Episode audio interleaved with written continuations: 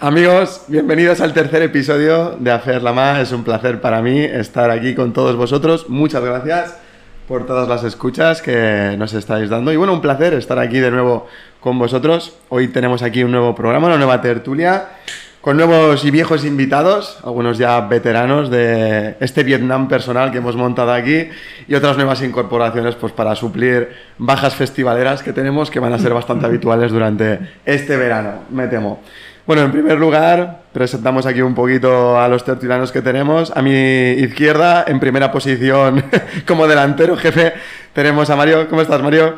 Eh, es un placer volver otra vez a estar aquí con vosotros. ¿Estuviste a gusto en el primer eh, Sí, episodio? Por, es- por eso he querido volver. Muy bien. Hoy te has cambiado, te has puesto aquí a mi vera. Sí, he mejorado hasta el micro y todo. Muy bien. Hoy tienes el micro profesional. Sí, sí. Luego tenemos una nueva incorporación que viene desde tierras lejanas.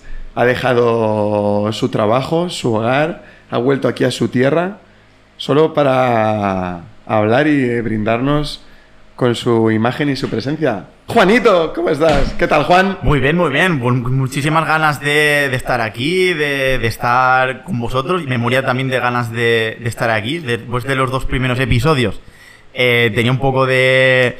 de buah, estaba como diciendo, yo quiero estar ahí, quiero, quiero estar con esta gente, queremos hablar, queremos liarla un poco. Y nada, un placer estar aquí y nada, a disfrutarlo. Estabas ansioso por participar, ¿verdad? Eh, de 0 a 10, 20. Muy bien. Yo creo que lo que tenías ganas era de la cerveza, porque lo único que se escucha en el podcast son latas abriéndose cada 15 minutos.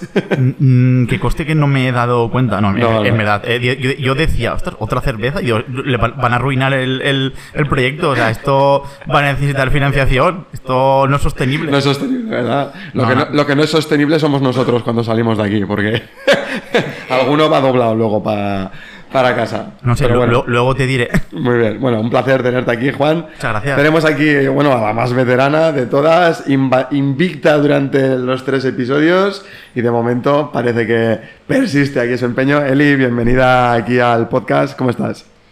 Es que hoy me han obligado a venir, yo no quería. Juan me ha secuestrado. ¿Cómo, Juan? ¿Qué? ¿Qué has hecho? A ver, Mentira. Hombre, a ver, de repente salgo de casa y me lo veo ahí en el coche. O sea, me- Rollo- me ha obligado a subir, yo solo bajaba la basura y de repente... Es que coste que esto es mentira. No bajaba la basura. ha sacado la pipa y ha dicho, sube, sube al coche. No ¿Es verdad o es mentira? tiro- Niégalo, Juan. Tiro por la ventana. No. Niego, me has dicho que lo niegue, pues. Lo niego, no, verdad, perfecto. Cuando, cuando- cuando tú le escribes a una persona y le dices, baja que voy a recogerte, ¿eso se considera secuestro? Eh, creo que no. Pero tampoco, como no soy experto en leyes, no lo sé. Podría ser un secuestro concertado, ¿no? Como en plan, es secuestro con consentimiento. Porque Correcto. había pleno conocimiento y se han aceptado los términos y condiciones. Sí, es y de- verdad, me he dejado secuestrar, es verdad. es Muy bien. Que al final la verdad siempre sale a luz, tarde o temprano. En este caso ha sido muy temprano. Muy bien. El veredicto nos dice que Juan es inocente, así que puedes, puedes proseguir, no vas a ser cancelado de, del podcast en el primer episodio. Bien, no me esperaba durar más de cinco minutos. Perfecto. Sí, de hecho, tu objetivo eh, era cancelar el podcast en el primer episodio si hubieras podido venir. No, pero no era cancelarlo, era tratar de que no nos encerraran a todos. Muy bien. Que es, que es una cosa bastante, bastante diferente. Yo solo quiero decir a Policía Nacional y Guardia Civil que si detectan alguna infracción, colaboraré con la justicia y facilitaré los datos personales de Juan para su, para su detención, dete- detención y extraditación. Bueno, muchas gracias aquí por estar. Y luego tenemos aquí una nueva también tertuliana. Hoy estamos un poquito más emparejados aquí, tenemos más representación del sector femenino. Paula, bienvenida a Ferlamá, ¿cómo estás? Hola, buenas tardes. También vienes desde tierras más o menos, no tan lejanas, pero más o menos lejanas, aquí a deleitarnos con tus experiencias y tus anécdotas. Bueno, pues yo vengo de unas tierras lejanas, pero muy del sur, más o menos, más o menos de contando desde Nules, pensándolo ahí. Vengo de Más- Valencia. Más o menos 30 minutos en coche, ¿no? O sea, Claro, me- 45 minutos seguro que sí.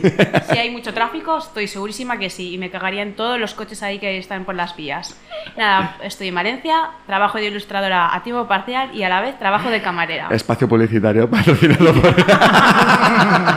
Siempre lo quería hacer, así Lo- que por favor, lo- luego, no- momento. luego nos contarás qué dibujitos haces por Y ahí. el LinkedIn también lo puedes dar. Sí, sí. Claro, sí, arroba Vosotros tal. pasadme todos vuestros eh, currículums y perfiles y los pondré en la descripción del vídeo y eh, donde haga falta. Aquí hemos venido a anunciarnos todos y ya está, no hay ningún problema. Bueno, ¿estás ilusionada de estar Estoy aquí? súper ilusionada. Muy bien. Cuando me contaste tu proyecto, yo ya estaba ya como estirando la- el pelo para poder ir. Y nada, pues eh, ahora primer Un día. sueño, un sueño que se hace realidad. Un sueño por fin, ahora solo faltaría el mío, ya sería dos sueños y nada. Eh, Dos sueños y un destino. per- per- mira, de película, total, de película. Y nada, aprovechando las vacaciones, vengo aquí y estamos ya todos juntos con una buena cervecita. Muy bien, perfecto. Perfecto, chicos. Pues nada, después de estas presentaciones y este puto calor que estamos aquí abrasados todos, vamos a empezar aquí un poquito con la charla. Haced vuestro traguito reglamentario de cerveza, coged un poquito ahí de fuerzas, inspiración. A ver, imagino que de aquí todos conocéis los coches Tesla. Sí. Tú, Juan, que eres un poco bastante forofo de los coches, ¿no? Es una marca bastante reconocida por ser de coches eléctricos, ¿no? Principalmente. Eh, con sede en Estados Unidos, ¿verdad? Me parece, si no me equivoco. En... Podría. Sí, Mario, ¿confirmas? Sí, ¿verdad? Sí, confirmo. Confirmo, sí, sí. Me parece además que tienen la fábrica en Nevada o por ahí, ahora no estoy seguro. Yo iba a decir Arizona, pero bueno. Sí, Nevada, bueno, Arizona. una zona de esta... Del, del- del medio oeste del medio oeste gringo y pues nada es una marca que se ha hecho bastante como famosa tanto por ser como pionera eh, o bastante mediática en el tema del coche eléctrico como también pues por su presidente no que es Elon Musk que tenemos pues un- no sé si hay que decir mucho de él es como el Bill Gates de nuestra época no un poco como el Steve Jobs es una mezcla rara porque no sabemos si es bueno o malo o, o qué pero bueno. Eh, Juan tú te comprarías un Tesla si Eh, tuvieras que comprarte un coche nuevo, que ahora sé que no, porque tienes uno bastante nuevo, pero ¿adquirirías un Tesla? ¿Es una marca que te llama la atención o crees que aún hay que pegarle un repasito al tema del coche eléctrico? Eh, a ver, desde el punto de vista económico, eh, no podré permitirme un Tesla por su alto coste. Es el- el- la principal barrera que. Creo que de aquí ni tú ni nadie, se- No, ni juntándonos todos, creo que nos podemos permitir un A ver, Tesla. espera, Eh, yo exacto. si vendo mi riñón en el mercado negro, sí. Muy bien. Sin comercio de órganos de por medio. No, a ver, eh, el, el tema está en que, eh, además de, de ser un coche eh, caro, eh, ahora mismo, por ejemplo, en, en mi caso particular, yo ahora no tengo eh, un, acceso, un buen acceso a, a- a una carga eléctrica para, para ese coche. ¿no? O sea, no, no, no- tengo una infraestructura adecuada para realizar la carga de, de ese, de- de ese vehículo. Entonces, pues de momento no. Además, bueno, Pero bueno, pre- suponiendo que, imagínate que tenemos aquí una España electrificada, perfectamente preparada para cargar tu coche hasta en el Mercadona, ¿te comprarías un Tesla un coche eléctrico o crees que de momento hay que ser un poco más precavido con este tipo de... Bueno, realmente si tuviéramos muy instaurado el tema de puntos de carga y demás, creo que no había problema. El problema ahora es que hay pocos puntos de, de abastecimiento, ¿no?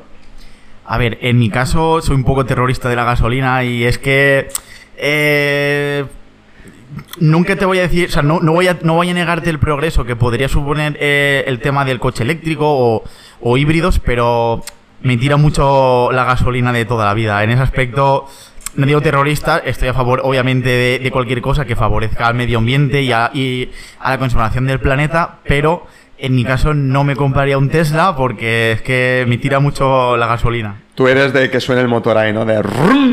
exacto, exacto. Energía nuclear. Energía nuclear. Bueno, al final la energía nuclear sería una forma de generar energía relativamente limpia, ¿no? Vosotras, chicas, eh, ¿os compraríais un coche eléctrico si tuvierais la capacidad o, o tiraríais por un coche tradicional o híbrido, ¿no? A lo mejor, que es como que tiene las dos ventajas de actualmente. ¿Tú, Eli, te comprarías un coche eléctrico o piensas contaminar el mundo hasta que muramos todos y nos extingamos? No, no, no, no, no. A ver, yo me compraría antes un híbrido que un Tesla. Porque son más baratos. y porque si tuviera 80.000 euros o 100.000 Vamos a euros para que comprarme... es presupuesto ilimitado y ya es el- lo que tú quieras, lo que tú quieras. No, no, no hay problema de money, te, te lo subvencionamos. El podcast te subvenciona el coche. Aún así, no sé yo si me compraría un Tesla, ¿eh? No, a ver, me gusta verlos porque son bonitos el, el modelo, pero tenerlo yo, no sé yo... No sé. No te convence, ¿no? No me acaba, es que me da un poco de, de respeto esos coches. Mm, Luego de repente te explotan y dices, ¿por qué? ¿Qué ha pasado? No sé. Sobrecarga de litio ahí. Claro, entonces es un poco. Y además Pero- que si explota o algo de eso es súper Es chungo de apagar. para es ti, que- porque hay que extinguirse todos. Ya, pero yo no. Si explota, Vosotros lo sí. dejas en un súper, explota y ya está. Perdón, perdón. no, que es perdón. broma, ¿eh? Que es broma. ¿Tú, Paula, te comprarías un coche eléctrico o un Tesla? Yo sí ¿Tú sí? tengo que decir la verdad. ¿Por qué no? Me lo compraría. Si me vas a decir que tengo dinero ilimitado, yo me lo compraría. Dinero infinito. Dinero el truco de- infinito, has yo me puesto lo el truco del. GTA y Sí, tienes tengo- dinero infinito o sea, y 5 hablo estrellas. Tienes que ir GTA, rápido de la... Me hacen que tenga dinero infinito en mi cuenta bancaria, te digo que sí que me lo compro. Es verdad que tiene sus movidas, etcétera, pero bueno, al vivir se vive el riesgo, ¿no? Al final uno se tiene que adaptar a la vida. Sí, es una, o sea, yo voy a ser la loca de, de- Tú te lo compras yo el Tesla, ¿no? lo compro. Yo tengo que confesar que también estoy enamorado del Tesla y me lo compraría. Me lo compraría, me lo compraría porque me encanta ese coche. Pero es verdad que considero que para hacer viajes largos está la cosa un poco verde aún. Pero el coche como tal, la verdad que me gusta mucho y me parece, no sé, algo bastante atractivo. ¿Tú, Mario, te, lo, te comprarías un coche eléctrico? Yo iba a decirte que yo sé por qué te lo ibas a comprar. Porque tiene el sonidito del pedo. ¿El sonido de qué? Sí, tiene una aplicación que le puedes hacer la broma a tu copiloto y cuando se sienta empieza a tirarse pedos el coche. hay, hay gente que se ha comprado el Tesla por eso, porque tiene O sea, la su, broma del pedo. su, su valor diferenciador, o sea, Sí. su propuesta de valor es trolear al- a tu copiloto Sí, haciendo que se tire pedos. También la opción Glam Camping. Pero el pedo suena por fuera, rollo Sí, por aviso fuera. acústico para que no por atropellar fuera, peatones fuera, o... Que tiene unos altavoces y se oye fuera. Y, Y así luego- la discusión entre parejas será divertidísima, ¿no? Sí, sí. Y luego tiene la función Glam Camping, que te puedes quedar eh, acampado dentro del coche y puedes poner de fondo un- una chimenea. Ah, muy bien, muy Sí, bien. sí, sí. Con Por la super pantalla esa. No, la verdad es que no sabía que tenía eso. Me lo compraría porque, no sé, me... es de los pocos coches que me llama la atención. Ya. Pues bueno, toda esta charreta viene porque, bueno, Tesla es una marca mundialmente famosa que vende pues prácticamente en todo el mundo. Y es verdad que la mayoría del universo se conduce con el volante a la izquierda, pero pues mm, están los putos ingleses que conducen al revés. que conducen al revés. ¿Y qué pasa? Pues que resulta que Tesla ha cancelado la fabricación en Reino Unido, ¿no? De este tipo de modelos con el volante a la derecha y entonces solo se puede comprar ya Teslas con el volante a la izquierda, ¿no? Es como que han tomado una política, una decisión empresarial y tal y es a la izquierda como en casi todo el mundo. El lado tal. correcto, joder. Exacto. Entonces, entonces, claro, tú piensas, hostia, Tesla, una compañía aquí premium, que sus coches son caros, son de alto valor y demás, y dirías, ¿cómo van a... ¿Cómo podrían compensar ¿no? a todo este mercado que, claro, el mercado estadounidense, creo que también en Tailandia y Singapur se conduce también por el lado opuesto, si no me equivoco. Bueno, Japón también. en Japón también.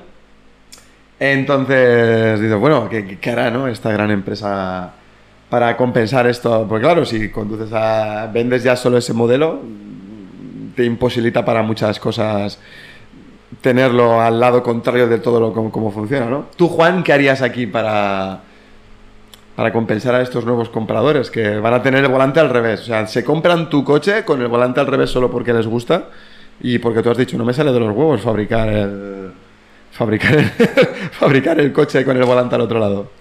Eh, Soluciones. Soluciones. Tú que eres una mente creativa. Eh, soluciones, eh, es, es que te diría de, no comprar el coche, pero yo qué sé, eh, como esa opción no me, la, no me la vais a dar, pues no sé.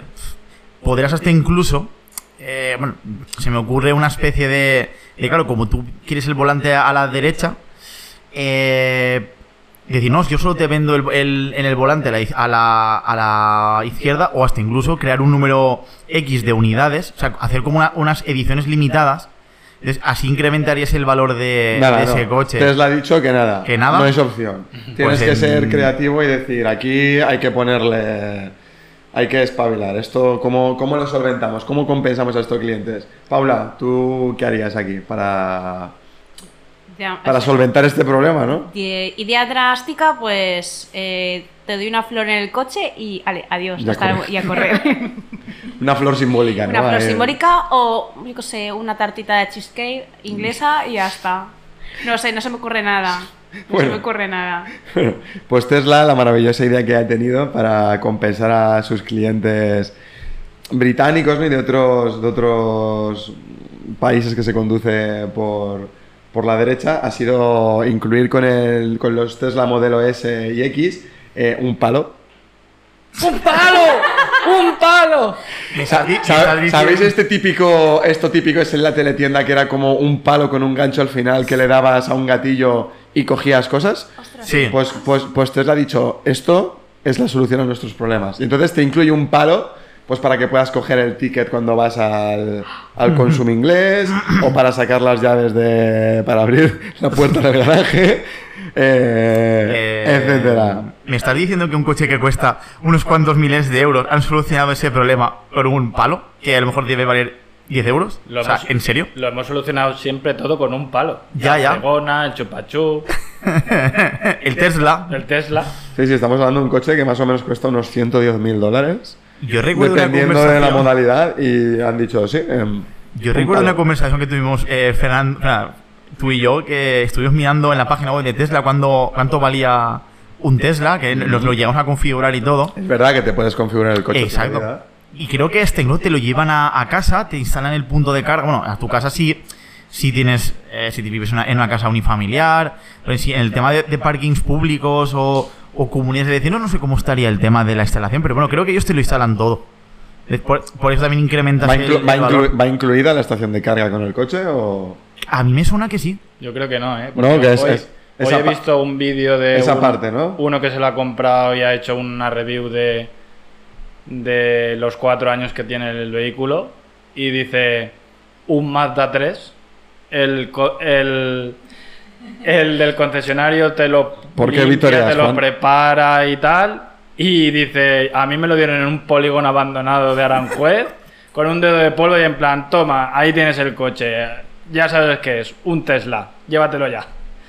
Hostia. Me parece un poco de, de, de, de película De narcotraficante, ¿no? Un poco De, de... Nos vamos al polígono, hacemos nuestro intercambio y ya está. ¿Ese coche se lo, se lo compró en Wallapop? ¿Porque estaba guardado en un almacén o qué era? No, fue a la casa Tesla, pero dice que la, la entrega es un poco... La entrega era clandestina a los GTA, ¿no? Sí, sí. En plan... Tienes que hacer una misión para conseguir el desbloquear el coche. Luego os paso el vídeo y lo veréis. Bueno, la verdad es que me parece una solución un poco de chiste, ¿no? De hecho, hay mucha gente compartiendo en redes sociales que el Tesla con el palo para coger el ticket del camping, para coger no sé qué, es que me parece un poco sur- surrealista, ¿sabes? ¿Tú qué vas a comentar, Eli, acerca del palo o del coche? No, yo iba a preguntar si el Ferrari es más caro que el Tesla o, o más barato. Imagino que dependerá del Depende modelo, ¿no? todo.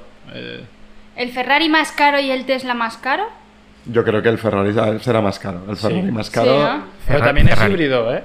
También hay híbridos ¿Ah, de Ferrari. De hecho, Ferrari es como muy exclusivo, ¿no? Porque tiene como una lista de gente que puede tener Ferrari, ¿no? De Sí, hecho, sí. creo que a Justin Bieber o a algún famoso de estos les prohibieron Sí. les- comprar Ferraris porque la han liado alguna vez. O no sé, una que pintó Yo- una vez un Ferrari de rosa, Sí, sí. una famosa, y le dijeron, tú no puedes comprar ya un Ferrari en tu puta vida. Eh, vetada, vetada Yo, literalmente. yo me acuerdo de Jesulín Brique que no le dejaron comprarse un Ferrari y le dijeron que Ferrari elige a los clientes. Sí, sí, sí, Sí, sí, sí, sí, sí. sí. Así es. Ferrari es una, es una marca que, dada la exclusividad, eh, o sea, tú teniendo, tú tienes el dinero, vas a Ferrari y ellos no te venden el coche.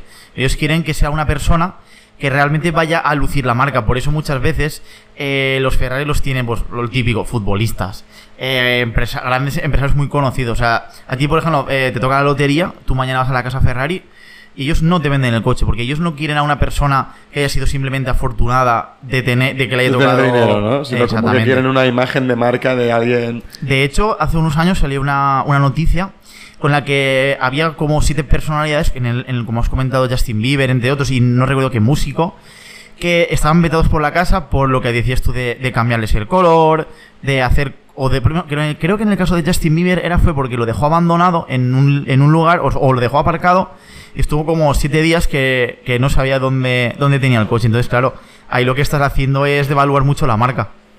O sea, es el problema que tiene, que es una marca que se basa en el prestigio, no en el, el dinero que tengas. tanto, ¿no? Eh, Si exacto. no- Ferrari, por favor, regaladme un coche. Soy una flautista de prestigio, gracias. Y sabes Conduzco italiano. mucho. Y sabes italiano. Soy, soy casi italiana, medio medio. C1. Eh, Eli puede vender Ferraris por Teruel, así eh, en la España Hombre, profunda. Yo conduzco mogollón, ¿eh? O sea, yo luciría coche. Solo digo eso. ¿Tú quemarías, tú quemarías rueda, Eli? Ahí serías Hombre, de- con un Ferrari ya te digo. derrapando ahí en mitad de la Me voy autovía. a un circuito también ahí a lucir. Ahí a, lucirlo, las ¿no? vacas dirían, muy bonito. el coche. Bueno, pues aparte de las peculiaridades de los británicos, ¿no? De, co- de- de conducir por el lado opuesto y estas cosas, una costumbre maravillosa que tienen los británicos, sobre todo cuando vienen a nuestras tierras, es la de saltar por balcones. una cosa que podemos considerar catalogar casi de deporte, de deporte nacional ejecutado por los extranjeros, ¿no? Entonces, eh, bueno, todos los... No sé si habéis ido alguna vez, porque esto suele pasar sobre todo en zonas hoteleras y en Mallorca, ¿no? Estos sitios que son como muy... De que el típico sitio que suelen ir ingleses o turistas o a veranear y En Reus demás. también. ¿Eh? Reus también pasa. Ya ahí me pierdo, pero bueno, lo que más se suele escuchar es como la zona así de, de Barcelona, ¿no? ¿Vosotros os tiraríais a una piscina desde un balcón? ¿Cuál es vuestro tope de piso desde el que saltaríais? Ninguno. Y, y ya está. ¿Del trampolín saltarías, Juan? De un trampolín, sí, pero a ver, eh, no de 20 metros. ¿Por qué? Porque yo no soy un saltador de estos profesionales. O sea, seguramente yo soy el típico de que caería mal y se, se quedaría medio tonto. Entonces, para evitarme ese tipo de problemas, pues no salto. O sea, como sé lo que puede pasar, pues no, no busco el peligro. Claro, el Así pro- de simple. El problema no es el impacto en el agua, el problema es que al lado de- alrededor de la piscina hay pavimento que suele ser donde aterriza, donde aterriza esta gente, ¿no? Pues bueno, resulta que... Me estoy riendo, pero no es para reírse, ¿eh? Resulta que hace unos años un, un chico británico, con, tenía 30 años por aquella época, en 2018, pues saltó, hizo balconing, ¿no? Este hermoso deporte, saltó para tirarse a la piscina y en vez de aterrizar en la piscina, aterrizó encima de una sombrilla y quedando empalado, ¿vale? En la sombrilla. Bueno, total. Fueron la policía y los bomberos. eh, Eh, consiguieron salvar al chico, ¿de acuerdo? O sea que hubo un final feliz y dices, bueno, aquí hay una enseñanza vital importante, ¿no? Hay una cosa de la vida, ha sonreído a esta persona para que tenga una segunda oportunidad en la vida, ¿no? Pues bueno, resulta que ha vuelto, ha vuelto aquí a nuestras tierras hace unos días y ha dicho, si pude una vez, esta me va a salir bien. Y pues se tiró de un segundo piso, ¿de acuerdo? A tirarse en la piscina a las tres y pico de la mañana. Y pues esta vez ni sombrilla, ni piscina, ni nada. Se quedó el chico, pues cayó al suelo y murió. ¿Vale? O sea, al parecer, pues había también consumido algún tipo de estupefacientes o sustancias y demás.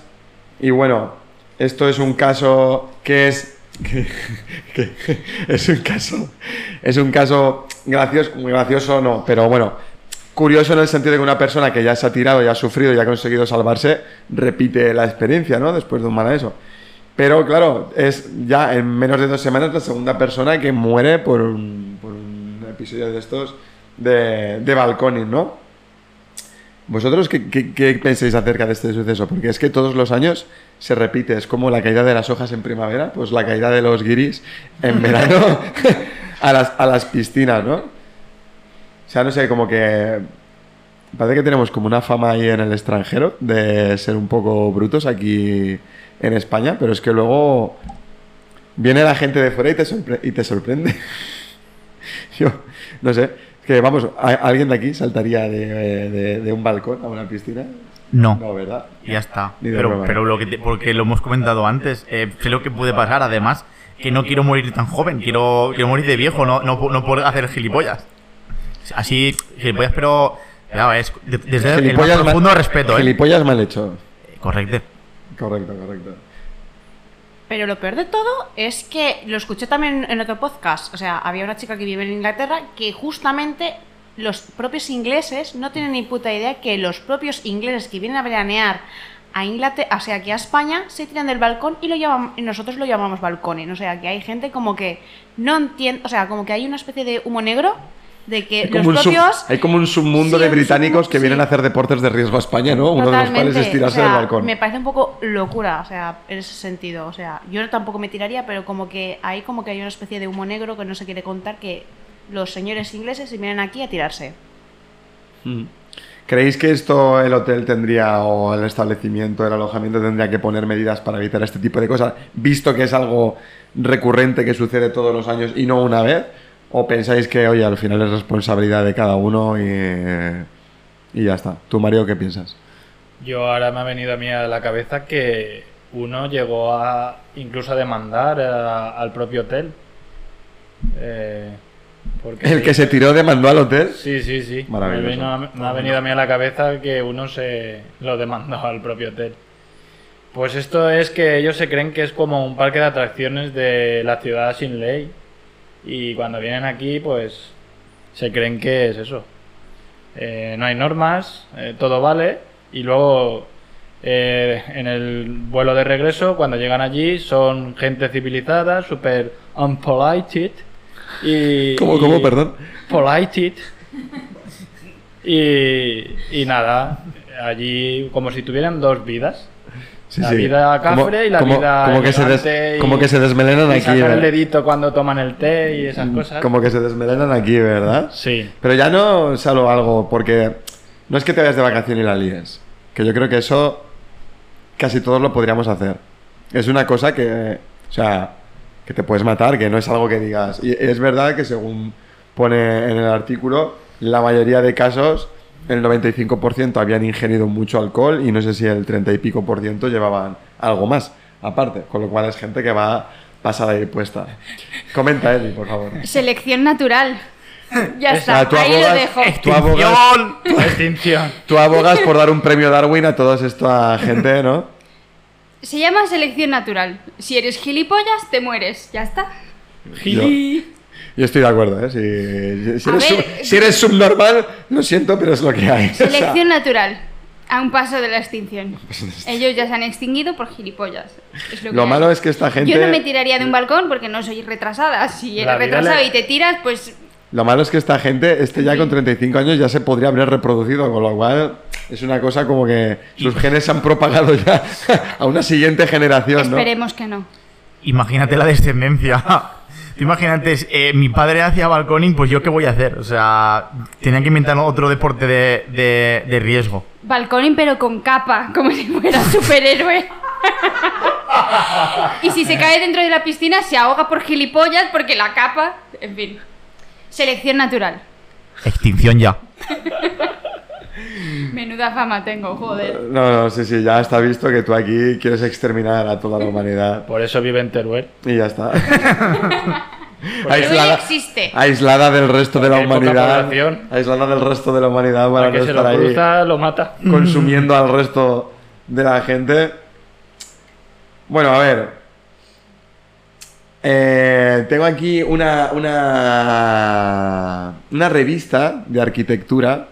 Tú aquí, Paula, que eres un poco, no del mundo de arquitectura, pero bueno, vienes del mundo de las artes, tienes un poco más idea de composición, ¿no? De, pues esto, de tal.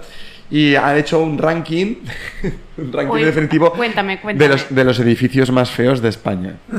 ¿Vale? Entonces, tenemos uno aquí en La Terreta, en- aquí en Castellón, tenemos uno de los edificios considerados más feos de España. Y yo quiero que hacer aquí un poco una porra, a ver que me digáis cuál creéis que es el edificio más feo de Castellón. Pero de Castellón ciudad. Castellón ciudad, Castellón El ciudad. conservatorio. Es horrible, es una mierda de edificio. Con amor. ¿Tú crees, que es el, ¿Tú crees que es el más feo? A ver, ese edificio Objetivamente. es muy feo. Objetivamente. Literalmente, que eh, tú y yo No, hemos estudiado, hemos estudiado, hemos estudiado allí, Claro, es claro. feísimo. O sea, no tiene una estructura ornamental por fuera o decorado por fuera, por como para decir, esto de ahí es súper bonito y mola un montón. Eso me parece una restauración como que dices...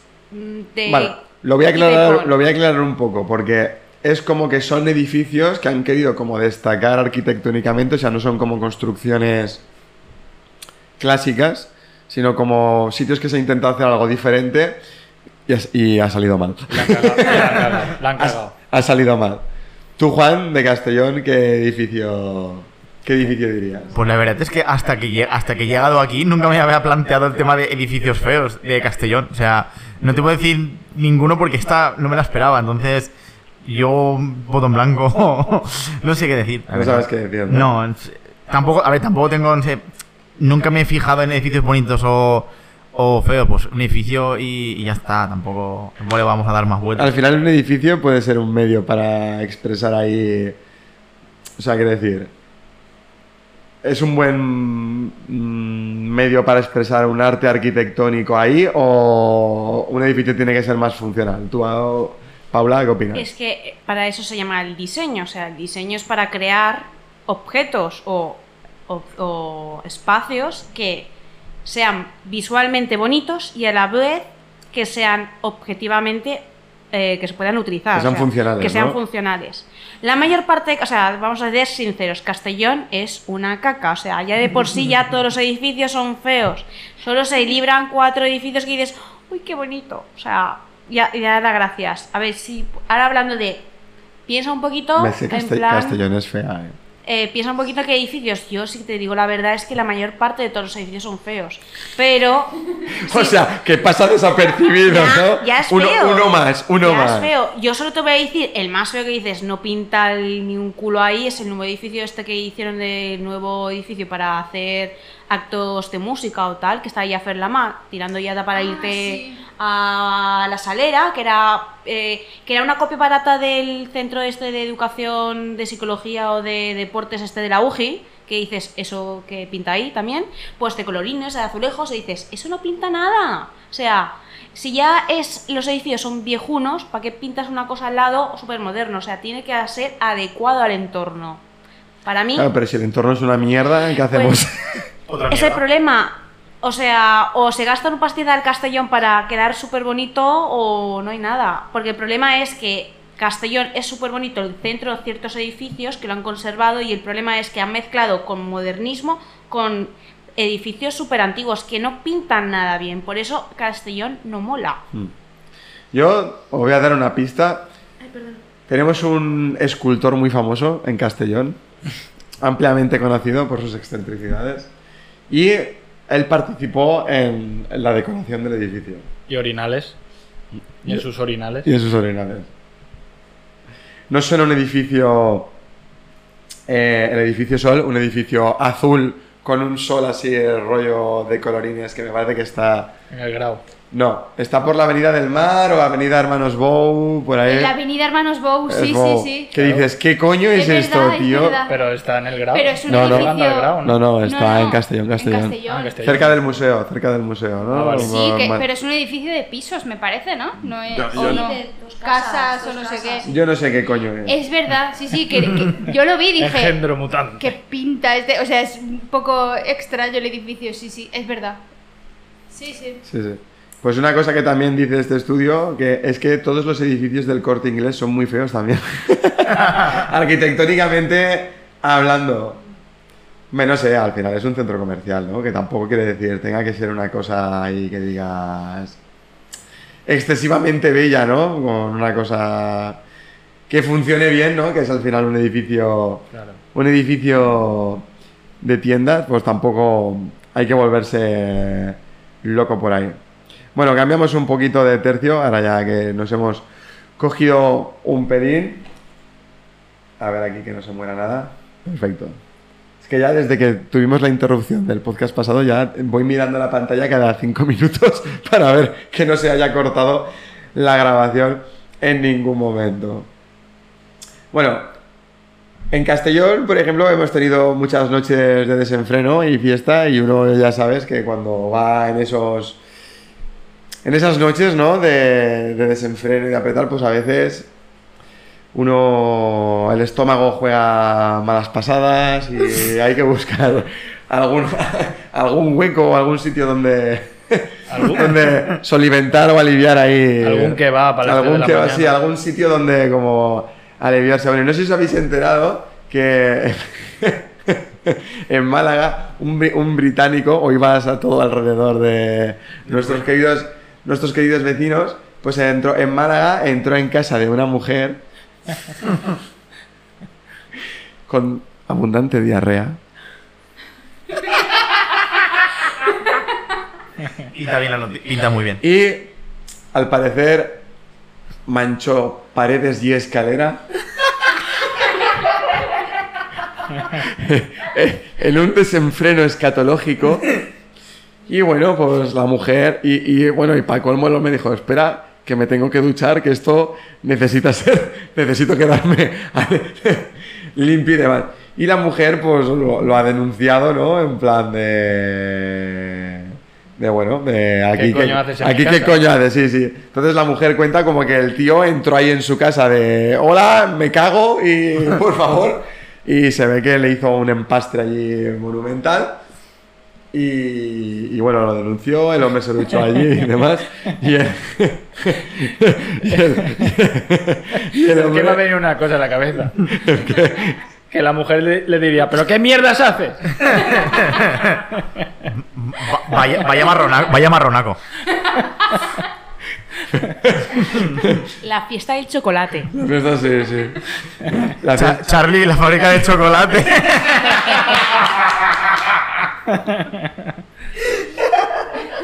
Que también se llama Charlie, curioso, ¿eh? Es británico, seguro que se llama Charlie o Sí, sí, Johnny sí. O, o algo así. Nombre inglés. Pues bueno, la mujer lo denunció y pedían para él pues un año de prisión y 500 euros de multa por prejuicios morales a la propietaria del inmueble. Y, o sea, ya no hablamos ni de materiales, sino por el espectáculo, ¿no? Eh, ¿Puedo hacer una pregunta? Sí, puedes hacer. la noticia. ¿En qué momento una persona entra en tu casa y eso se va a la mierda? O sea, ¿en qué momento una persona entra en tu, en tu casa? Porque claro, no, no creo que la- esta persona tuviera la, la puerta abierta de su casa y entrar así como, como Pedro por su casa, literal. O sea, Vosotros, poneros en la situación, si os pillara en una ciudad que no fuera por aquí, ¿vale? Sino en un sitio lejos, y no puedes llegar a tu hotel o a tu apartamento, estás al quinto pino y hay un hay una necesidad imperiosa ahí, es que no puedes refrenarla. Y no puedes, no, no puedes, no hay ningún sitio cerca, es o ya o ya. ¿Qué haces? ¿Tocas a alguien a ver si te dejan entrar en casa o dices, me la juego aquí entre unos coches o... Juan, ¿cuál sería tu proceder? yo, dado la urgencia de momento y en función de lo que pudiera uno re- re- retener, eh, puedes, si te da tiempo buscar una solución, pues a lo mejor ent- puedes entrar en un, en un restaurante, en un bar, en una tienda, pero pa- obviamente para ir al baño, no para cagarte en mitad de la tienda. Eh, necesito aclararlo, pero y si no, pues lo que dices tú, entre dos coches o yo qué sé, o si estás cerca en un parque, pero claro, lo último que se me ocurriría es entrar en una casa ajena así sin... Sin avisar y si- o sea, sin O avisar. sea, tú preguntarías por lo menos, disculpe, ¿me deja usar el servicio, Claro. por favor? Claro, ya está. O sea, según, está. según este hombre, él como que entró, le pidió permiso y la mujer le dejó y tal. Lo único que hizo como aparte fue ducharse. Imagino que porque quedó un poco Eso, servicio premium. afectado y la mujer dice como que le empastró, pues me- se cagó por todas las, las paredes, hablando en plata. Entonces, no sé, al final se la ha condenado, bueno, se la ha condenado, se la ha absuelto, ¿no? Se ha declarado inocente porque ha habido un jurado popular y demás y se ha considerado pues que el hombre pues que no es culpable, ¿no? A ver, yo me pongo en la situación de este hombre y tiene que ser una mierda, nunca mejor dicho, verte en esa situación, ¿no? Pero claro, entonces, no sé, no sé qué haría la verdad, si haría un empastre en la calle o intentaría entrar en algún lado o, o qué. ¿Tú, tú, Mario, cuál sería tu proceder? Es que, claro, a mí me ha pasado, pero estaba el monte cerca, entonces no te lo sé decir. A ver, si te pilla en la montaña es como otra cosa, ¿no? Lo malo es que te pilla en mitad de calle. Vamos a poner que te pasa en Valencia, en algún sitio de estos así. Ya, Pues trataría de buscar un centro comercial o un, un váter público, aunque haya que poner No hay nada cerca. Solo puedes recurrir a la calle y a las viviendas de la gente. No hay establecimientos. Es una hora que está todo cerrado, vamos a poner. Pues entonces no haría falta ni decir nada. Mi cara lo reflejaría y alguien con- por caridad cristiana me dejaría entrar en su casa. Pues tendrías que ir a tocar a alguien y decirle, disculpe. Que me cago. Mucho. Un poquito de por favor, un poquito de por favor, necesito usar el inodoro. Sería más, curi- más curioso, yo qué sé, no, no haría ese tipo de estropicio, vamos. Ya que Hombre, estoy a mí- en una casa ajena, pues al menos lavar la taza del váter y no sé, ser curioso, ¿no? Sí, sí, es que vamos, pa- según lo que dice esa mujer, para pringar paredes y escalera me parece una cosa ya. El De salmorejo que no te ibas bajando bien. el pantalón ya mientras subías o algo y la has soltado todo ahí, es que no, no lo Pero entiendo. es que, ¿en qué momento te duchas y no lavas lo que has hecho, tío? O sea, eso es lo que no entiendo. Te duchas tú Pero no puede... y no sea, lavas el váter, las paredes, no sé, lo has manchado tú. Aquí hay que Joder, decir. hay que ser cabrón también, aquí, hay ¿eh? que, aquí hay que decir que para que se duche el tío después de cagar es que la cosa iba en serio. No era una cosa ordinaria. Pero ¿quién Estamos mancha hablando. las paredes, tío? ¿Quién mancha las paredes? Puso el culo en pompa. Es que me imagino lo típico de mal. bajarse, en plan, eso que no llegas y te bajas los pantalones y no has- llegas a sentarte y ya es como. Se convirtió en chocapic, ¿sabes? En plan, no. Sale todo disparado hacia la pared. Es que- Coño, pero eso se limpia, ya que te duchas, joder, pues límpialo, ¿no? No sé. Haz algo. Didi, Paula. Es que es un poco de cabeza, o sea, eh, si vas a utilizar un baño ajeno, límpialo. Para eso yo, si soy la señora esa, es en plan de tú no te sales hasta que me limpies mi cuarto de baño. Lo has ensuciado, tú has utilizado y ale. O si no, te cobro de 15 euros. Ahí.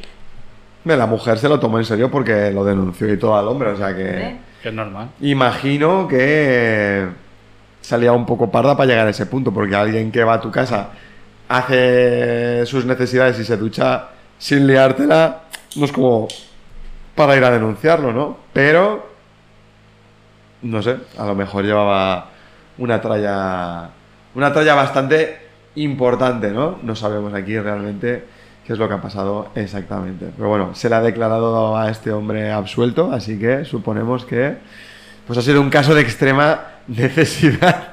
Pues vaya mierda. Sobre todo, sobre todo para la mujer que la ha denunciado. Ha sido una cagada totalmente. Este, este procedimiento Una cagada ha fuera de acabado en control. agua de borrajas, nunca mejor dicho.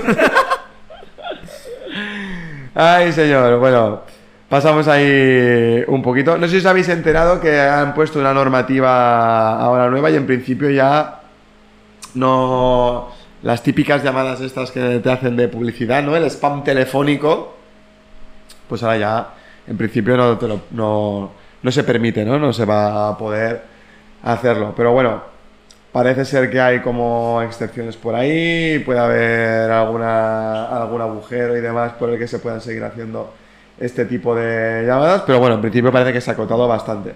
Existía una cosa también que era como la lista Robinson, que te apuntabas ahí como que en principio pues tampoco te avasallaban a, a comunicaciones comerciales, pero bueno, funcionaba de aquellas maneras, ¿no? Y resulta que un chico, un poco hasta los cojones, de que le llamaran y le tocaran los cojones en la, en la siesta, ¿no? Y todas estas típicas llamadas que son una mierda, porque yo creo que le he cogido asco a coger el teléfono a raíz de, de estas mierdas de llamadas de, no, es que tal, no me cuelgues, eh, etcétera.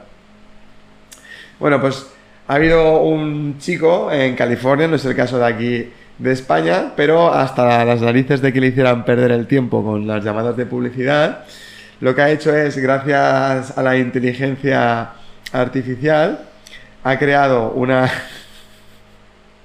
ha creado como una especie de aplicación que lo que hacía es que el chat GPT iba contestando, iba eh, a raíz de lo que le decía el operador, iba contestando a lo que le decían y con un programa de estos de locución de voz le iba contestando todo el rato al teleoperador. Entonces hacía eh, conversaciones ahí infinitas con el teleoperador, haciéndole perder el tiempo y demás, trolándolo y era pegaba vueltas en círculos hasta que al final pues pues nada, ¿no? No Le colgaban ellos. eh, sí, le colgaba el otro. Era como, me hacéis perder el tiempo, o sea, pues ahora os vais a joder, ¿no? Y lo gracioso de esto, que es un poco que hemos hablado en algún otro episodio con lo de la inteligencia artificial, es que el propio el propio ¿no? Se adaptaba a lo que le iba diciendo y le hacía respuestas lo suficientemente coherentes. Y luego con un modelo que incluso le creaba su voz, creaba una voz de forma natural, ¿no? Que era bastante representativa de una voz humana, como para mantener la, la conversación, ¿no? Y el chico, pues esto lo ha compartido por todo el tema de, de redes sociales, como los hacía entrar en este bucle infinito de, para al final acabar hasta los cojones. ¿Qué pensáis? Ah, Bueno, lo primero, el tema de las llamadas estas de publicidad. A mí me parece una puta mierda y estoy contento de que hayan capado un poco esto porque es una puta vergüenza.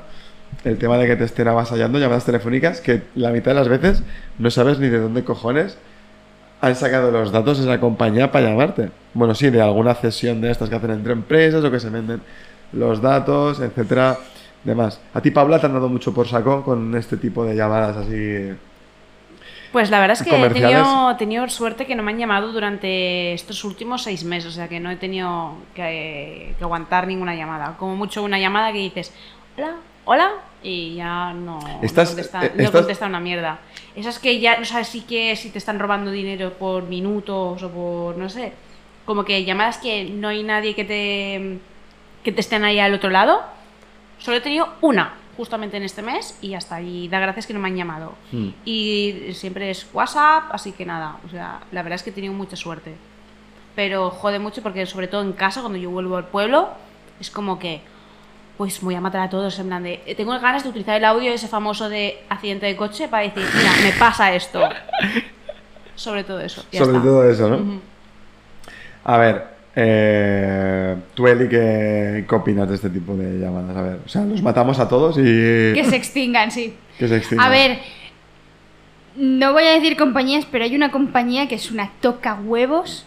Pero de estos de llamar todos los puñeteros días a la misma hora que Mm. dices, mira, es que mm, te voy a matar, como me vuelvas a llamar, te voy a quemar la empresa. o sea, es Te que voy a hundir el pecho, ya, o sea. súper pesado, pero tan pesados de que yo a veces dejaba el teléfono, porque a lo mejor estaba estudiando y estaba yo ahí tocando, y yo me ponía, yo seguía tocando, dejaba el teléfono ahí y yo seguía tocando. Y los escuchaba, hola, hola. Y a veces, he- a veces incluso he contestado, sí, un momento, ahora se pone el señor. Y me he puesto yo a hacer mis cosas, he dejado el teléfono ahí, yo, vale, que se jodan, tío, porque ya Troleada, está bien, ¿no? tío. Troleada, troleada. Muy troleada. pesados. O ponerles música también. Es decir, o sea, yo llamo a una compañía par- por, algo y me ponen música de espera, pues que se jodan Ah, y que escuchen música. Pero música de esta heavy metal, a tope, para que se jodan. La mejor música que existe, por favor. No, Eh, sí, a mí no me gusta, pero bueno, cuanto yo la ponía aposta. ¿Pero has probado bloquearlos? Sí, pero es que te llaman de 50.000 números diferentes. Entonces los bloqueo a todos y al fijo de casa de... Mira, yo, a mí me entraban ganas de desconectar el fijo, ¿eh? Digo, ya está bien, tío. De mandarlos a tomar por culo Sí, sí. y ya está. Ya decir, ya tomar por saco. no- Pero incluso diciéndoles, mira, si me vuelves a llamar te voy a denunciar a ti y a toda tu compañía. Y aún así... A ver, también es verdad es que... que- no creo que sea culpa de los trabajadores que están detrás, porque al final son gente que está ahí pringada y tienen un trabajo que es una mierda, eh, en el sentido de que tienen que avasallar a gente. Pero, a ver, yo por lo menos considero que no es culpa de esa persona, ¿no? Como tal, sino de, pues, esa compañía o lo que tal que está haciendo esa persona que haga ese tipo de trabajo, ¿no? Pero, a ver, son muy cansinos. Sobre todo, es que hay también llamadas que es que descuelgas y directamente ni siquiera te, te contestan. O te hacen llamadas súper cortas. Esto también decían que podían ser posibles timos y demás, ¿no? Tú, Juan, ¿cuál es tu táctica cuando te llaman de, de este tipo de compañías publicitarias? A ver, eh, no te voy a decir que tengo una táctica, pero eh, como he, he tenido épocas en las cuales eh, me han acribillado llamadas, te digo que yo he contabilizado hasta incluso más de 15, 20 llamadas en un día. ¿15, 20? Entre, entre, bueno, en, en este caso hubo una época que cogían y me llamaban a, a- bueno, en este caso el contrato que tengo yo, eh, estamos todos los teléfonos de la familia allí, entonces a mí me llamaban 6 o 7, a mi padre 6 o 7, a mi madre 6 o 7 y a casa también. Y hasta incluso nosotros hemos llegado a detectar que te llamaban eh, a casa y no lo cogías porque veías un número estos, pues 900, un número raro. Colga, o sea, ni, ni contestas. Y enseguida te llamaban al otro teléfono. No contestabas y al otro. Y, y en cinco minutos te llamaban a todos los teléfonos de casa. Y bueno, lo que respecto a lo que decías de la táctica, no tengo una táctica, realmente descuelgo y muchas veces, como no me interesa el tema, pues les digo, mira, que no puedo hablar y bueno, últimamente sí que das largas, ¿no? sí que es verdad, sí que es verdad que por saco. eh, las últimas veces me han dicho lo que, lo que, lo que hemos comentado antes, de no, no, por favor, no me cuelgue. Yo, a ver, eh, si yo si quiero algo ya les llamaré a ustedes, no. Si yo quiero cambiarme de compañía eléctrica, telefónica, agua, lo que sea, ya me pondré en contacto con ustedes y eso, no, pero es que si llamas no tendrás la oferta, ¿qué tal? Supongo yo Que que intentan su- como chantajear, bueno, no chantajear, sino como Coaccionar. coaccionar para Sí. que hagas ahí o no dejes eh, la llamada, ¿no? es su faena al fin y al cabo. Ellos supongo que tendrán, pues mira, tú tienes que llamar hoy a, no sé, eh, me, me lo invento, 100 números. O tienes que hacer eh, 50 clientes. o- Tantas ventas, O, ¿no? o ta- X ventas. Entonces yo... Está claro que yo entiendo que es su faena, pero ellos también tienen que comprender que eh, yo me puedo negar, yo puedo estar Que te puedes conduciendo, puta madre, trabajando. ¿no? Además, es que también te voy a decir una cosa. eh, había... yo- a mí me han llegado a llamar a casa eh, a las 10 de la noche para ofrecerme un una, alguna cosa de estas de la luz y tal.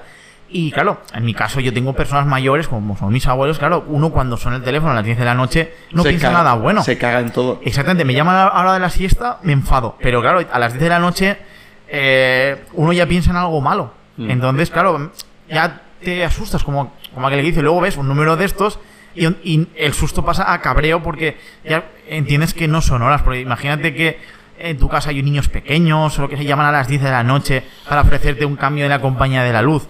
Eso que sé, por ejemplo, no yo eso no, no No lo, no procede, lo veo bien. no procede, ¿no? Procede. Y, y, de hecho, eh, yo entiendo que ellos tengan su fan en su horario, pero también tienen que entender que la gente está.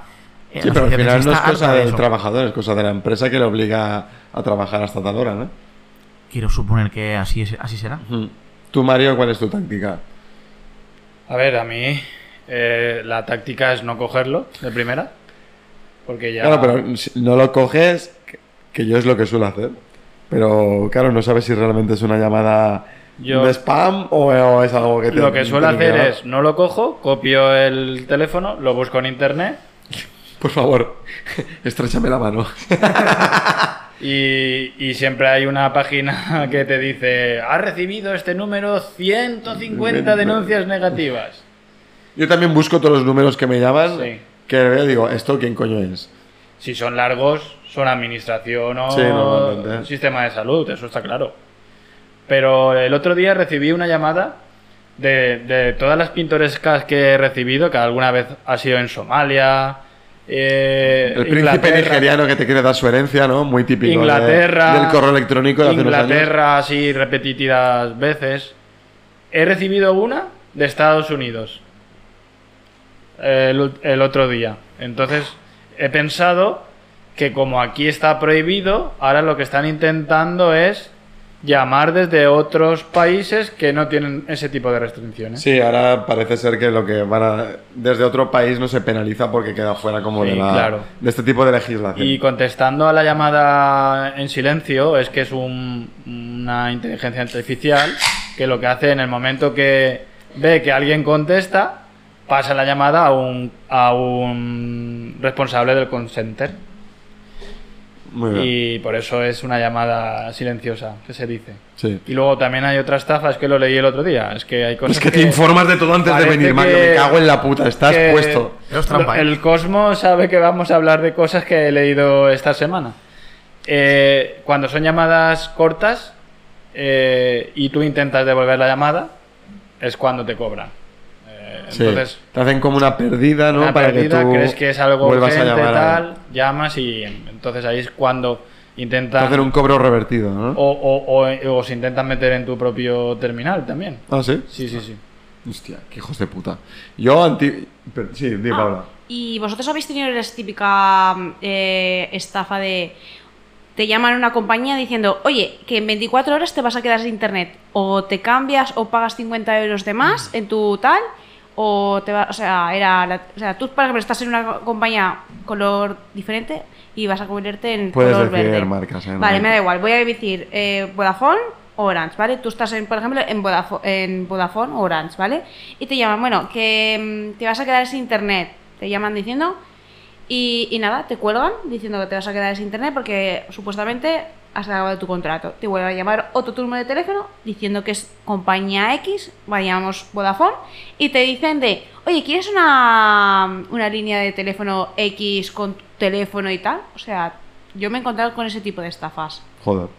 O sea, a mí eso no me ha pasado nunca, la A mí verdad. Esas son las más fuertes, o sea, que te, eh, que te hacen como... Hmm. eh, no estás, o sea, te hacen dudar de que mañana o en cinco horas te vas a quedar sin internet, sin línea de teléfono y, Y te todo. intentan tangar ahí, ¿no? Sí, sí, sí, sí, sí, sí. Yo, a- yo antes sí que cuando descolgaba y me empezaban a explicar como que me sabía mal y era como, sí, bueno, no, no me interesa, muchas gracias, tal. Y ahora ya es que descuelgo, sí, soy de la compañía, pip, cuelgo directamente. Es que ya me la pela completamente, o sea, paso de, paso de perder tiempo. Paso de perder tiempo porque me caliento. Y hablando de calentar, no sé si sabéis que la semana pasada, o esta semana, ya no sé exactamente, el día 3 de julio, que fue Sí, esta semana, ¿no? ha sido esta semana, ¿no? Ha sido el lunes. El lunes. Ha sido el día más caluroso de toda la historia desde que tenemos registros. O sea, hemos batido a nivel mundial, ¿eh? O sea, todos ha batido la temperatura media mundial, que ha sido 17 grados en todo eh, el mundo, ¿no? Y entonces, pues, eh, normalmente la temperatura media suele estar entre los 12 y los 16 grados.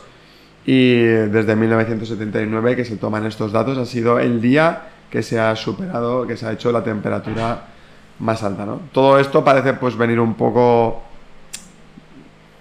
propiciado, ¿no? Por el tema del cambio climático, ¿no? Que al final como que es una cosa que la tenemos ahí de fondo y no le prestamos mucha atención, pero como que realmente últimamente se empiezan a notar o sentir cada vez más los, efe- los efectos que, que va a tener en un futuro, ¿no? Porque es que hemos tenido eh, sitios en el mundo de, de grados, de, o sea, de temperaturas completamente eh, absurdas, de, bueno, prácticamente incompatibles con incluso la vida, ¿no? Tú, Juan, como persona experta en el mundo natural, que nos puedes contar un poco acerca aquí del cambio climático? Ilumínanos un poco. Explícanos un poquito a qué se debe o en qué consiste, a qué consiste esto del cambio climático. ¿Cuáles son las principales causas? Eh, que coste que esto debería haber estado mejor preparado, pero. No pasa nada, yo aquí bueno, confío yo- en ti. Y, o sea, te- tengo que sacarme aquí de la chistera la, la, la conferencia aquí buena. A ver, eh, no, es innegable de que existe un, un cambio climático. Eso es una cosa que eh, en la actualidad ya no nos podemos. Ya no nos podemos tapar los ojos. No podemos Eh, negarlo, ¿no? Existe. Eh, bueno, hacía un- con el tema este de la pandemia y todo ese, también se había gente que se planteaba el tema de la existencia de, del cambio climático. Bueno, ya, ya, ya se sabe la especie humana lo que, lo que puede llegar a, a pensar, lo que puede llegar a hacer. Extinción ya. Eh, y es eso, pero sí es verdad que eh, creo que aún estamos a tiempo de pararlo, pero eh, no es una cosa de que nosotros dejemos de, de, por ejemplo, emitir eh, gases de efecto invernadero y esto mañana se solucione el problema. Al final, todo, todos los procesos ecosistémicos tienen su, su tiempo, tienen su, su timing. Entonces, eh, es una cosa que cuando, cuando se comenta lo de los famosos 1,5 grados, 2 grados a los cuales vamos a llegar eh, respecto de la, de la era industrial, eh, se establecen unos límites, como habéis comentado, por el tema de la, de la, de la supervivencia humana, entre, comillas. Eh, vamos camino a, unas condiciones que van, van a ser cada vez más extremas, se van a producir cada vez más fenómenos extremos, grandes inundaciones, grandes incendios, grandes sequías, pero eh, bueno, eh, se puede parar, pero esto nosotros no lo vamos a ver, nuestros hijos, nuestros nietos, tataranietos, cre- creo que podrían empezar a notar los efectos si nosotros eh, parásemos ya de, de, de, bueno, de cargarnos el planeta, básicamente. Los efectos, te refieres a los efectos de si lo solucionamos, ¿no? O sea, de- en plan de re- intentar revertir todo este todo este cambio climático, ¿no? Que es generado pues, por la actividad por la actividad humana, ¿no? A ver, realmente le dices, lo has comentado antes, dices uno o dos grados y lo o sea, lo dices y solo dices, "Bueno, un grado dos, ¿qué coño va a hacer, no? O sea, parece como una diferencia mínima, pero realmente es un cambio muy grande, ¿no? Porque estamos hablando de a nivel de todo el planeta, ¿no? se está viendo, por ejemplo, que eh, en algunos casos eh, el- uno de los principales problemas no es el grado porque eh, se sabe, se conoce que en otros tiempos eh, la temperatura, las condiciones ambientales han sido muy diferentes a, a las de ahora. Eh, se ha tenido Sí, ha habido cambios pasadas- climáticos naturales, ¿no? De, pues hemos pasado por glaciaciones, por periodos más cálidos o templados, ¿no? Pero digamos que este cambio climático ya no es como algo tan natural, sino que está mediado por la acción del ser humano. Exacto, el, el- el- el tema está en que los ecosistemas no tienen una, una adaptación tan rápida como, como nosotros creemos que, que- tienen. Entonces, eso es lo que, lo que comentaba antes, que hace falta el paso de muchísimas generaciones, tanto a nivel de la especie humana como de cualquier otra especie, tanto de vegetales como de, de- de animales, para que esas especies se, se adapten. Se han visto, por ejemplo, especies que se están desplazando, por ejemplo, en, en altitud, otras especies que se están eh, desplazando en, en latitud, especies que a lo mejor tú ahora no, eh, no encontrabas en un mar templado, ahora las encuentras, poco a poco van desplazándose hacia, hacia climas que anteriormente eran, eran más fríos, entonces estás viendo que, que sí que es verdad que hay cosas que eran anómalas. También es verdad que la, la ventaja que tenemos ahora con tanto conocimiento científico y con tanta ciencia ciudadana, que eso ayuda bastante, es que al tener tantos registros eh, de muchas variables ambientales y, y de, de- otras variables, se puede realizar un estudio ya con, con bastante detalle. Entonces eso yo creo que nos puede ayudar en un futuro para, para poder para poder y ver si los efectos de lo que nosotros queremos frenar eh, surte efecto. Aunque eh, hay una cosa que no se que no se puede obviar y es la variabilidad natural. Al final eh, el planeta eh, todo tiene una, una- un cambio un, que es ya de por sí. Tenemos que tener en cuenta que un cambio natural y nosotros sumamos un cambio Exacto. artificial, ¿no? A todo eso. realmente si tú te buscas la definición de cambio climático, eh, ya interviene la, especie humana. Claro. No el cambio global, que el cambio global es el, el propio cambio natural de, del sistema como. O sea, de- del planeta como un sistema natural. Eh, hay que tener en cuenta de, de que nosotros estamos en, en, por ejemplo, en el sistema solar, hay, varia- hay por ejemplo, ciclos en la, en la actividad solar, que eso condiciona la llegada de la radiación Mm. solar a la. De hecho, tengo la- una noticia aquí sobre un tema de radiación solar, pero bueno, sí, sí, continúa. Exacto, entonces esas cosas son tan naturales y eso, digamos que la gente mm, creo que no lo sabe, pero porque no es una cosa que creo que se que se estudien en- en- o se digan en los colegios, en, en las noticias, pero sí es verdad que existe una, una, una variabilidad natural, una variedad, y eso mm, creo que no se tiene en cuenta. O sea, hay que sumar eso más eh, nuestros efectos hacia, hacia el planeta. Mm. Entonces eso... creo que es ¿Vosotros creéis que eso, esto es una cosa como responsabilidad de, de la población o que es algo que tiene que venir, que es algo que se debe solucionar a través de imposiciones de los gobiernos o de las propias empresas que, que tengan que cambiar su modelo a lo mejor productivo, ¿no? O de... O de... Sí, porque hay muchas empresas que por su simple estructura contribuyen ¿no? al, cambio, al cambio climático porque producen muchos gases de efecto invernadero, etcétera. ¿Creéis que esto tiene que ir mediado por... O sea, tiene que ser los gobiernos los que digan, no, pues ahora hay que hacer esto, tal y tal? ¿O, o es una responsabilidad también de las empresas o de la propia sociedad de nosotros mismos de decir, porque a veces la sensación como que también se da mucha eh, insistencia o tabarra a la, a la gente de a pie, ¿no? De en plan, no cojas el coche, utiliza el transporte público, ve andando, no sé qué, o para minimizar esas cosas. Pero no sé realmente cuánto puede afectar la aportación de la gente comparado con lo que luego es a lo mejor la industria, ¿no? O otro tipo de actividades. Tú, Eli, ¿qué crees aquí? ¿Crees que se... no me mires con esa... Por favor, nada de extinción. Comprométete No y di aquí lo que piensas. No, a ver, yo creo que es un compendio de todo. También depende, a ver, yo creo que todo suma, todo hace. Está claro que los ciudadanos de a pie tenemos que intentar ser un poco más educados y más conscientes con el problema que hay con el cambio climático, pero es verdad que si los ciudadanos hacen algo, pero luego las grandes empresas y los políticos no hacen una mierda, pues tampoco, tampoco va a cambiar tanto. Yo creo que todo el mundo debería de, preocuparse por ello y, ponerse a trabajar para intentar solucionar un problema que la raza humana ha creado sola. No voy a decir nada. No, pero es verdad que hay grandes empresas que contaminan muchísimo.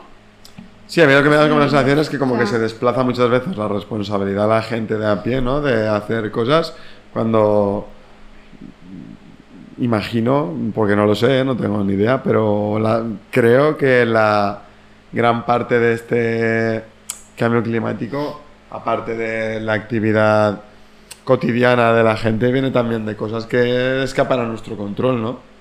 Yo vi, por ejemplo, un vídeo de una persona que trabajó en lo de la cumbre climática esta, Mm. que, o sea, nos están diciendo a nosotros que no gastemos luz, que reciclemos, que cuidado con el agua, que son cosas que a mí me parecen bien y yo personalmente, que, que estoy bastante concienciada con todo esto, intento hacerlo, pero porque, porque yo creo que es lo correcto, ¿no?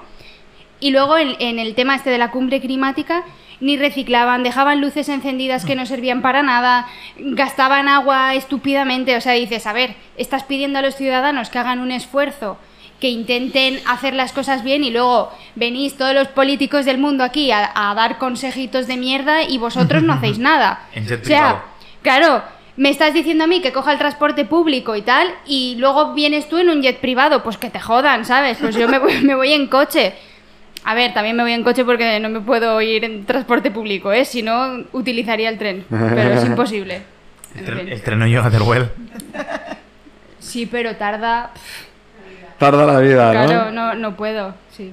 Tú, Paula, ¿qué crees? ¿Es más responsabilidad de la gente? ¿Tiene que ser más una cosa que venga del gobierno o de, o de estamentos internacionales?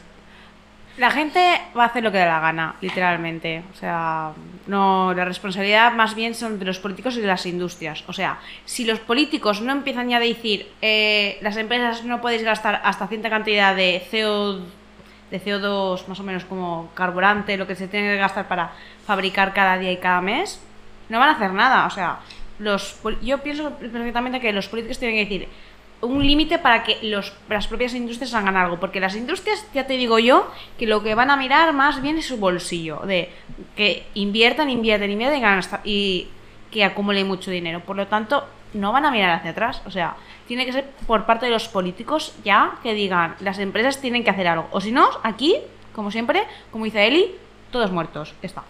Literalmente.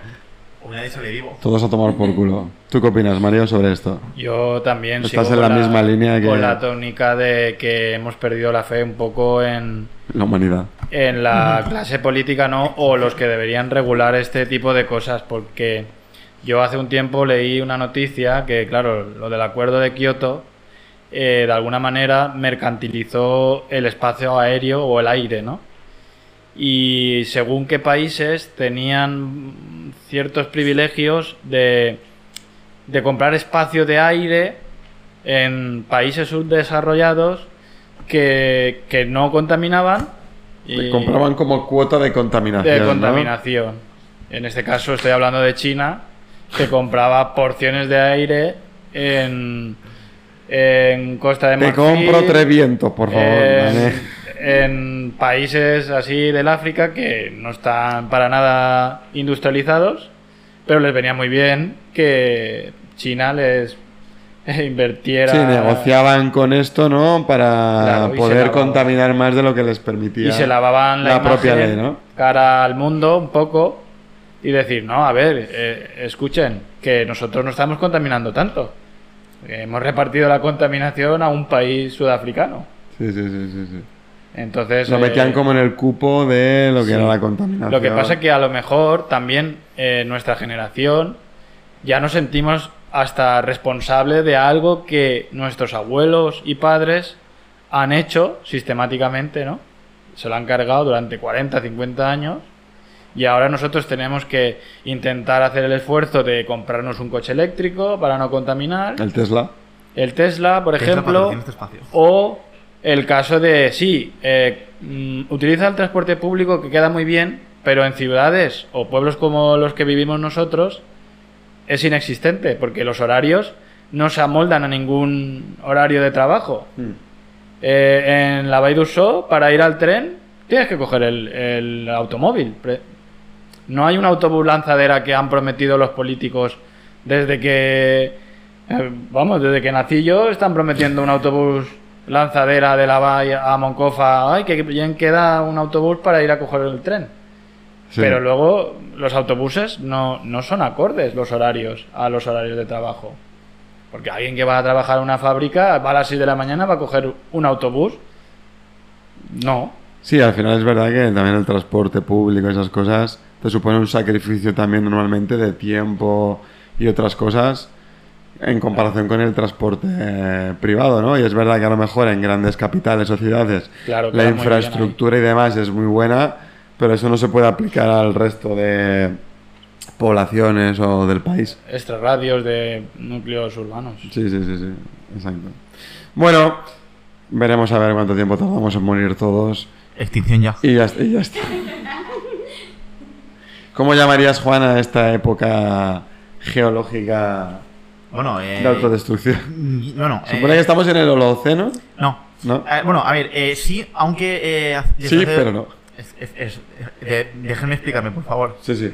Prosiga, por favor. Prosiga, por favor. A ver, actualmente estam- estamos en el, en el Holoceno, aunque eh, desde hace un par de años, no recuerdo si dos, tres, la Sociedad Geológica Mundial, eh, acorde a unos criterios que... Porque al final las áreas geológicas tienen un... Tiene, tienen un- una descripción en base a unos criterios. No es yo quiero llamar a esto X y lo llamo X, sino se basa todo en unos criterios. Entonces, en la época actual ya se estaba eh, debatiendo, que es- un debate que es bastante largo, de llamar a la época actual eh, antropoceno. Antropo- an- Antro, que es, eh, es la palabra... Antro es ese típico bar que entramos todos a una hora muy No, mala de la no, no, noche. no. Nunca. Y está. Y dices, ¿cómo ha acabado aquí? Antro no sé si viene de- del latino, del griego, pero bueno. Sí, Sí, significa humano. como humano. Y antros es lo que a- a- algunos hemos entrado algún día. Pero bueno, eso no eso se queda fuera del podcast. Se lo contaremos en el, en el- cómo se hizo. Y entonces eh, empezaron a debatir sobre cómo llamarle la, a la época actual. Entonces, se, eso viene todo por criterio eh, geológico, en este caso por, por los sedimentos, los, los grandes olvidados, sedimentos que ellos estuvieron investigando y como ya se empezaban a ver en, en estudios actuales, eh, piezas de plástico, de vidrio, en sedimentos recientes, es decir, en- de los últimos 250 años, 200 perdón, 250, 300 años, de época industrial, o sea, e- época postindustrial. ¿Qué pasaba? Que en base a esos criterios eh, estaban debatiendo de si llamarle la época desde la época preindustrial, desde 1750, que está calculado, en adelante como antropoceno. Porque ya se estaba viendo cómo eh, se veían partículas plásticas, vidrios, etcétera. Eh, por Y ejemplo, cosas de generación industrial humana, ¿no? eh, exacto. Es una, es una forma, digamos, de, de separar las, las edades. A eso entra, obviamente, los expertos en, a nivel mundial de- del asunto, del tema, y ellos pues, eh, lo están diciendo. Actualmente no sé cómo, cómo ha quedado el, el, el tema. No sé si finalmente se ha denominado como antropoceno o aún no es una cosa que esté, que esté confirmada del todo. Eso sí que es verdad que tendría que, que mirarlo, pero bueno, que me, me parece bastante acertado lo, la, def- la definición de, de, de antropoceno. Al final ya hemos dejado nuestra nuestra huella en el, en el planeta En el por planeta desgracia. para siempre, ¿no? Por desgracia, sí. Mm. Para mal, ¿no? Muy mal. Bastante mal. bueno, eh, Paula, tú que eres- te dedicas al mundo del arte y gráfico, ¿qué opinión tienes acerca de estas inteligencias artificiales como Midjourney o Dalí que crean representaciones o obras de bastante alto nivel, ¿no? Que prácticamente indistinguibles de una obra humana tradicional. Ah, bueno, en un principio no lo voy a negar que es una herramienta súper útil para un montón de gente, o sea, que no tiene ni puta idea de diseño, ilustración, o sea, una herramienta útil de día a día. Pero no te das, si no te das cuenta, esas inteligencias artificiales que vienen de una aplicación, vienen de grandes, eh, digamos, eh, galerías de imágenes que vienen de que yo suba una ilustración, mis compañeros, mis compañeras que eh, publican ilustraciones, pues evidentemente tú cuando publicas una ilustración vas a diferentes plataformas, ya sea Instagram, Twitter o cualquier plataforma que tú estés, eh, que estés subiendo esas imágenes. Mm. Tú esas aplicaciones, tú, nos, tú, has aceptado de dónde van a vender esas imágenes también, porque después van a salir esas imágenes. Pues yo me temo que esas grandes compañías eh, han vendido eh, esas imágenes pues para ciertas estas inteligencias artificiales. Por eso tienen ese gran, eh, esa gran eh, bancos de imágenes a la hora de generar imágenes, porque se ha visto ilustradores que han denunciado como eh, eh, aplicaciones para inteligencia artificial de que mira he generado una imagen he pedido tal pero mira justamente es igual a una ilustración que yo hice hace 100 x años Igual, igual. igual igual o sea es un poco debate porque realmente las inteligencias artificial tiene que ser a base de unas imágenes Sí, que se supone estás- que las inteligencias artificiales aprenden de las obras, ¿no? Que están ya Claro, expuestas para a partir de ahí generar nosotros ellas lo como... mismo. Nosotros también, justamente también aprendemos de lo que vemos, de lo que leemos, de lo que está en nuestra mente y de lo que queremos cambiar un poco. No te lo digo que no, pero es un poco, eh, digamos, contradictorio a lo que realmente tú es lo que quieres buscar. Yo cuando yo busco una imagen siempre busco algo que tenga referencia, que quiera, un fondo que yo quiera, eh, ya después lo que salga, salga otra cosa, pero realmente tú buscas una referencia, no que sea calcado. Sí, yo por lo que eh, he visto usado esto, es como que tú le das una entrada, ¿no? Un input y pues te genera una obra acorde a un estilo que tú le introduzcas, acorde a una entrada que tú le pongas, ¿no? Se supone porque todo esto aprende a, través de todas las obras que se han generado ya y demás, ¿no? Pero ya no incluso solo a nivel de arte, sino incluso a nivel incluso realista, ¿no? Que generan imágenes como si fueran fotográficas. De hecho, comentamos aquí, no sé si fue en el primer episodio por ahí, que un concurso de fotografía se había ganado con una con una obra generada por inteligencia por inteligencia artificial, ¿no? Y ha llegado esto como a un nivel pues súper súper alto, ¿no? De casi de eh, indistinguible. Pues resulta que Midjourney, ¿no? Que es una de estas aplicaciones de una de estas inteligencias artificiales que que generan imágenes, ha tenido que vetar a un usuario porque se ha dedicado a crear imágenes realistas de políticos estadounidenses cometiendo infidelidades con otras personas. En plan haciendo fotos de Obama besando a otro hombre, de Donald Trump también besando a, a otro chico, a Biden besándose con una mujer, en plan como si hubieras hecho un selfie en plan a escondidos, ¿no?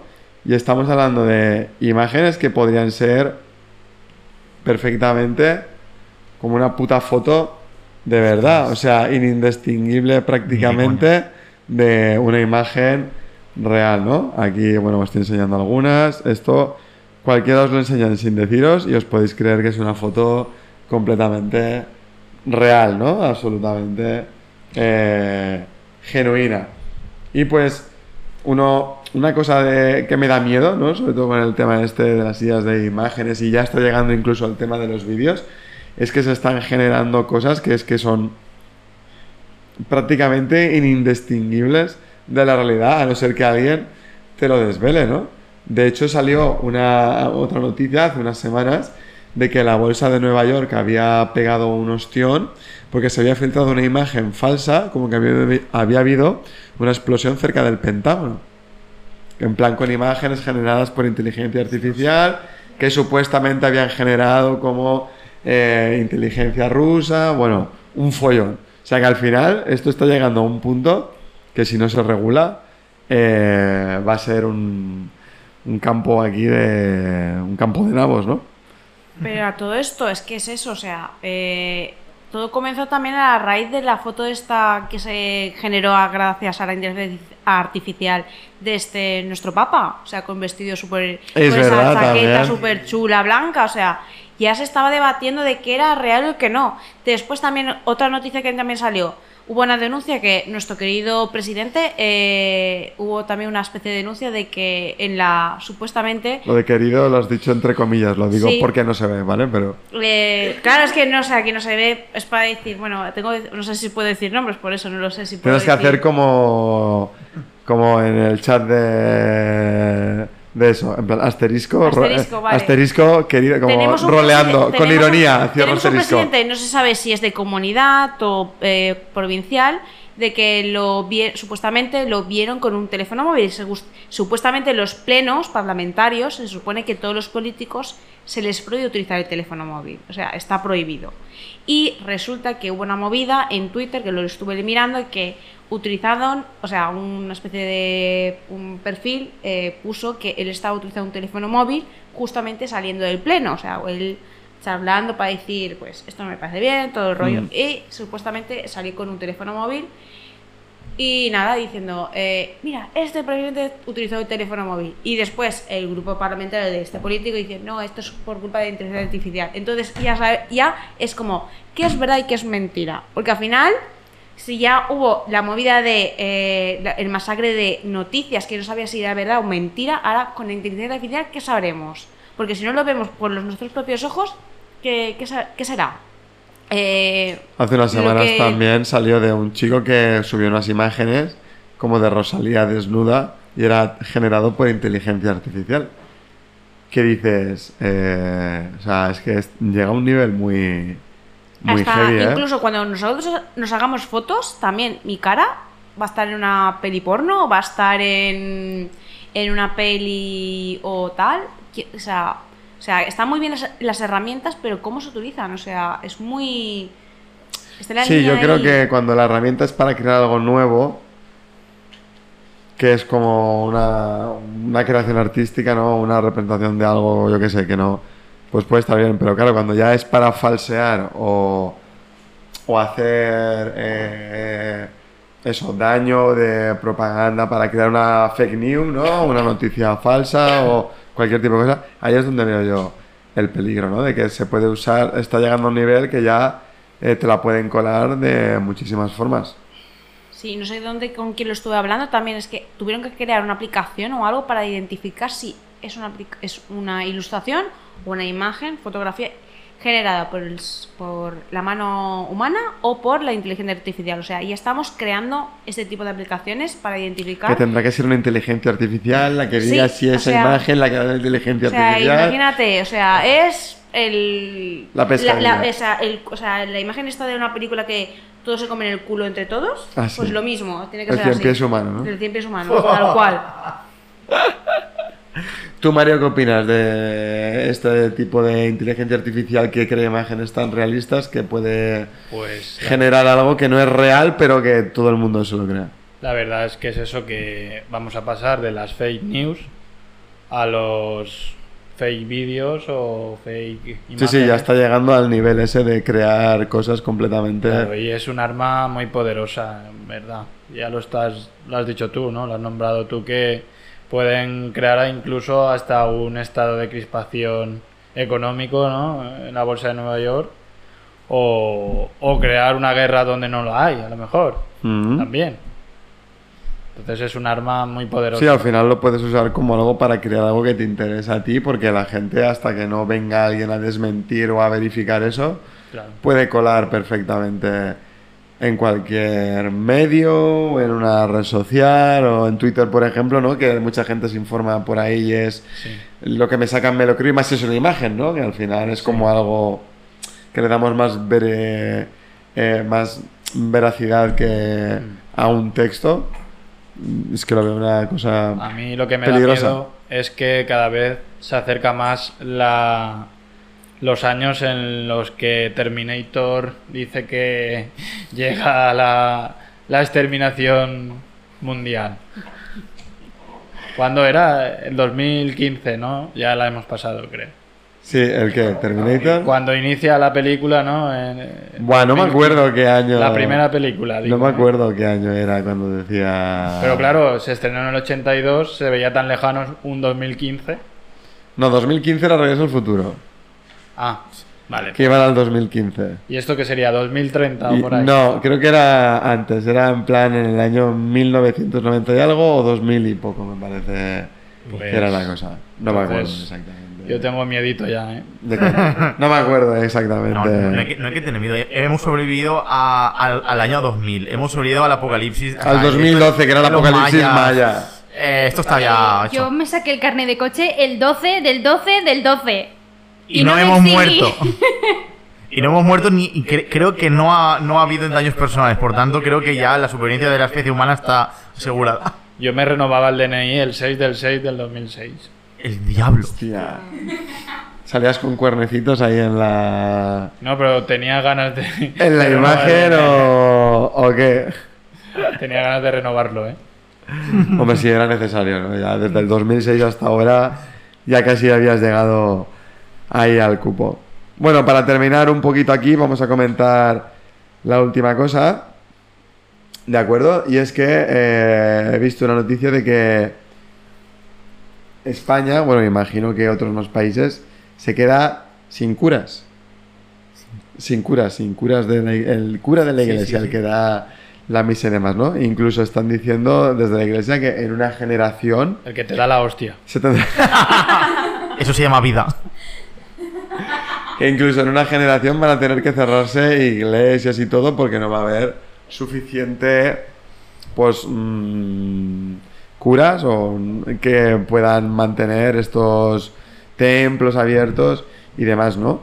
¿No creéis que ha habido un cambio súper fuerte de la época de nuestros padres ahora en cuanto a lo que es gente creyente o católica y demás? ¿A qué creéis que se puede deber ese, porque es que ahora es, o sea, a lo mejor de la época de nuestros abuelos a nuestros padres sí que hubo un cambio, pero no tan exagerado, pero es que ahora es, mm, o sea, vamos, no conozco a nadie que vaya a la- o casi nadie que vaya a la iglesia ni, ni a nada, incluso gente que se casa, pues cada vez menos gente se casa incluso por la iglesia, prefiere hacer una ceremonia o lo que sea donde se vaya a hacer el convite o algo y a correr. ¿A qué creéis que se debe este. como esta pérdida, ¿no? del catolicismo aquí en España? ¿Una cosa ya cultural, generacional, o porque como es algo que ha sido impuesto, porque incluso a día de hoy se sigue dando religión, creo. Bueno, ahora se puede eh, coger como optativa, ¿no? Pero. Sí. Pero en nuestra época creo que incluso era una asignatura obligatoria, por lo menos en primaria, ¿no? Me suena que No, no. entraba dentro. No era obligatoria. No era ya obligatoria, no lo sé. ¿eh? No. Yo iba a alternativa. Yo soy, ¿Desde primaria? Yo soy ateo. y ahora- Pero ahora Pero creo. no creo. No, no. Yo era ateo. Pero sí, no. Yo desde, desde preescolar que siempre he ido Era alternativa, ¿no? Yo y otra compañera. Hmm. Y, Sí, pero a esas edades ni siquiera a lo mejor tú tienes un criterio, es lo que tus padres determinan, ¿no? Que dices, pues el niño que pero vaya aquí. tampoco. o- En verdad, lo que dijo mi padre en su día, dice: de momento no le inculcamos ninguna religión. Y luego, cuando él sea mayor, que, Que ya ser decida- budista, eh, antropólogo forense, pues. pues que sea lo que quiera ser de mayor. Y realmente he seguido con eso. Hmm. eh, ateo. Sea que. A ver, yo, por ejemplo, también me considero, no a lo mejor ateo al 100%, pero... Agnóstico, a lo mejor. Un agnóstico bastante ateo, ¿vale? Pero por dejar ahí una rendija de... Hasta que no venga Jesús de padre de familia y te haga el juego de dedillos. No, hasta que no me haga el milagro, ¿no? Ahí de los dedos. Qué mal suena esto. Pero... Eso sí que es un milagro. Pero la verdad es que soy muy escéptico, ¿no? Con respecto a eso. A ver, no cierro completamente porque tengo como una mentalidad un poco de que no se puede a lo mejor descartar completamente, pero soy muy escéptico en este sentido. Pero es verdad que incluso yo he ido a religión todo lo que es la primaria, he hecho la comunión y todo, pero en mi casa, por ejemplo, nunca se ha...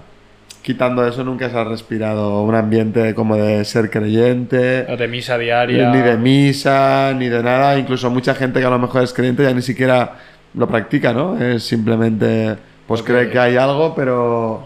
Porque se han cansado a lo mejor de, de las imposiciones, porque hay gente que he oído yo, por ejemplo, en mi calle, que claro, en mi calle hay gente muy mayor, y dice, yo lo que creo, lo creo en mi casa y no tiene que venir un cura Nadie a, externo a decirme, decirme- a leccionarme. No creo en la iglesia, pero creo en Dios. Hmm. Yo digo, pues yo te respeto a la perfección. Sí, lo- Que- a ver, yo entiendo no eso más, de que a lo mejor tú tengas una creencia, pero no estás limitado a una doctrina o a lo que se diga en determinado Sí. lado, ¿no? Vosotros chicos, ¿qué creéis? ¿Por qué creéis que ha bajado este todo hasta este punto ya de incluso de que pueden faltar incluso profesionales del, del sacerdocio, ¿no? De incluso tenemos que llegar a, a cerrar iglesias, siendo España un país que de- desde siglos y siglos ha sido cuna casi, ¿no? De lo que es el catolicismo y demás. Tú, Paula, ¿por qué crees que se debe esta bajada en, o en la devoción, en la creencia? O a lo mejor la gente sigue creyendo, pero no, no, no lo practica, ¿no? No... Bueno, yo te voy a decir mis pequeñas opiniones. Bueno, tengo dos o tres para decirlo. Primero, Estas son mis opiniones y si no te gusta tengo Sí, otra. de- A ver, una, porque eh, yo sí que he experimentado el catolicismo desde la familia. O sea, yo tengo una parte materna que era muy católica. O sea, yo me acuerdo de pequeña, desde los. Antes de tomar la comunión, que me obligaba a ir con mi abuela y todos los días a la iglesia. Antes y después de tomar la confirmación. O sea, como que era la obligación de ir Hmm. con mi abuela, mi hermana y yo con nuestra, con nuestra abuela a, a la iglesia. Y para mí era como el sufrimiento. ¿Por qué? Porque yo no soy creyente, o sea, yo lo hacía porque me obligaba Porque tocaba, te familia, obligaba, porque ¿no? tocaba y ya está, y hacía por mi abuela. Pero el hecho de, con la pregunta esta, ¿por qué España ahora cada vez cree menos? En un principio por motivo económico, por el tema del miedo, sobre todo porque antes la iglesia utilizaba sobre todo mucho el miedo a la hora de decir, eh, si no cumples con la iglesia te vas, a, te vas a quedar con hambre, te vas a quedar con sin familia y te vas a quedar sin dinero. Por vas, lo a, tanto, vas a ir, vas a ir al infierno. vas vas a ir al infierno y tal. Entonces, claro, yo he visto como, o sea, me han contado en mi familia que en mi familia han pasado hambre, han pasado penurias, han trabajado siempre en el campo. O sea, había meses que no cultivaban nada y era eso. Entonces, mi familia, pues para decir, vamos a retar a Dios para que vaya buenos cultivos. Yo lo he visto desde esa perspectiva, en plan de, como hay pobreza, la gente recurre a unas, es Una fe, ¿no? una fe ciega de todo va a salir bien. O sea, yo lo veo desde el punto de vista de el Sí, pueblo tiene miedo, de que el puede- pueblo tiene miedo y por lo tanto la iglesia gana en plan de si no haces caso, toma castaña. Así es. Ese es mi punto de vista. O sea, muy drástico todo, pero. Aquí por lo que cuentas tú como que también deduzco yo que el nivel educativo ¿no? de la población también influye mucho en Sí, el claro. nivel de creencia ¿no? que pueda tener. Y ten en cuenta que también mi familia no ha ido más allá de la escuela primaria. O sea, mis padres no pudieron por tema económico y por tema social no poder ir a la más de la escuela, o sea, acabas cuarto la ESO, no llegaron más de esa Sí, cantidad. lo que es la obligatoria, y ya obligatoria, está, ¿no? Solo una parte de mi familia, o sea, evidentemente por tema eh, sexista y clasista y todo el tema era el hombre y la y por parte de mis tíos solo dos pudieron acceder a parte de esa educación superiores, superiores ¿no? y ya está y da gracias y el resto y el tema es que mis padres han tenido que después de acabar la escuela irse directamente a, a- pues a la fábrica o a, o a la empresa de turno que daba trabajo en esa, aquella época. ¿Mis padres son creyentes? Sí, pero no. O sea, si tienen la oportunidad de ir a la iglesia, ya te digo que no van. Porque mis no padres practican, no lo digamos, la practican, fe, no. Pero son muy religiosos en el tema. Así no porque lo dice Dios, así no como ahorita, pero oye, en la, como se dice en la iglesia, pero en casita, ya está. En la intimidad. Pero, por ejemplo, mis mi abuela, buah, mi abuela era. Las abuelas son como las míticas que eran súper creyentes eh, de... Rosario en mano, mone a la iglesia, eh, con su batita, tal, no sé qué, no sé cuándo, y vamos ahí. Y después ella me recordaba, o sea, te juro que me recordaba, cada, cada cinco meses que venía era en plan de, ¿ves? Y confiésate yo, me. Bueno, a ver, Hostia, qué puto asco lo de confesarte, tío. Es que creo... Creo que lo he hecho dos veces en la vida y A ver, creo que una para la comunión porque te tienes que confesar me parece y otra no me acuerdo por qué, la verdad. ¿Me lo preguntas a mí? Sí, no sé. No tengo ni, no tengo ni idea. Mario, ¿tú te confesarías? ¿Confesarías tus pecados? Yo no. Se moriría el cura. Saca la tabla de equivalencias. Bueno, eh, 749.000 padres nuestros y, Cuatro Ave Marías. y cuatro Ave. Marías. Y siete credos extendidos. Y dos, y dos rosarios, ¿no? sí. Y cuando haces el Padre Nuestro tienes que arrodillarte y levantarte cuatro veces. Eso lo he visto. ¿Cómo, cómo? Arrodillarse, ¿no? Arrodillarte y levantarte cuatro veces. Mientras tú estás haciendo la sacristía, bueno, tus confesiones, o sea, Padre Nuestro y tal, El y santiguarse, cada, santiguarte, pues de cada tal tienes que levantarte y arrodillarte cada vez. O sea, eso lo he visto. Hostia, qué nivel. Yo aquí ya. Yo aquí ya me es un poco antiguo, ¿no? Casposo. Sí, como muy. Suena como a. A una cosa ya. A retroceso. Sí, involuti- muy, involutivo. muy, muy, muy atrás, ¿no? ¿Tú, Eli, crees que eh, la gente sigue creyendo? Extrema opción a todos, ya está. El aire. ¿Tú crees, que la? ¿Tú crees que la gente, o mucha gente sigue creyendo, pero lo mantiene como en algo privado y demás, y se ha perdido como lo que es la práctica, o realmente ya mucha gente ni siquiera cree en, en algo superior, ¿no? A ver, yo, yo creo, por lo que yo veo en mi entorno, es que sí que hay gente que cree a lo mejor, pero lo que dice Paula de en casa. Sí. Ni son practicantes ni nada. Y luego el tema de que cada vez haya menos curas y monjas y tal. Yo creo que también es porque como la vida de cura o de monja es como muy sacrificado, no puedes hacer esto, no puedes hacer lo otro, tienes que hacer el voto de no sé qué, el voto de no sé cuántos, y es como que la gente joven dice, joder, yo qué coño me voy a meter en un convento, ¿sabes? Hmm. O sea, si a lo mejor ser monja es eh, hacer unas tareas, pero luego puedes tener tu vida como cuando eres profesor o trabajas en cualquier otro ámbito, a lo mejor sí que habría más gente que se anima. Pero el voto Pero de claro, castidad, claro. Claro, el voto de castidad sobre todo, ¿no? Ahora que vivimos en una sociedad así como tan ¡Pim, sexualizada. pam, pim, pam! Claro, es que es Oh, por verdad, es oh, Dios como mío. dices, pues si me tengo que sacrificar tanto, a lo mejor no vale la pena, porque Mm. luego, yo qué sé, el, que el voto de no sé qué, de no sé cuánto, de pobreza, de silencio, algunos también, de... Sí, dependiendo de la de, qué sé, orden o sí, de cosas- tal. Hostia, sé yo más cosas que vosotros que sois católicos. Sí. Bueno, yo- A ver, yo, te- yo también te digo, yo fui a un colegio de curas toda mi vida y ha sido la cosa que más he odiado en este mundo.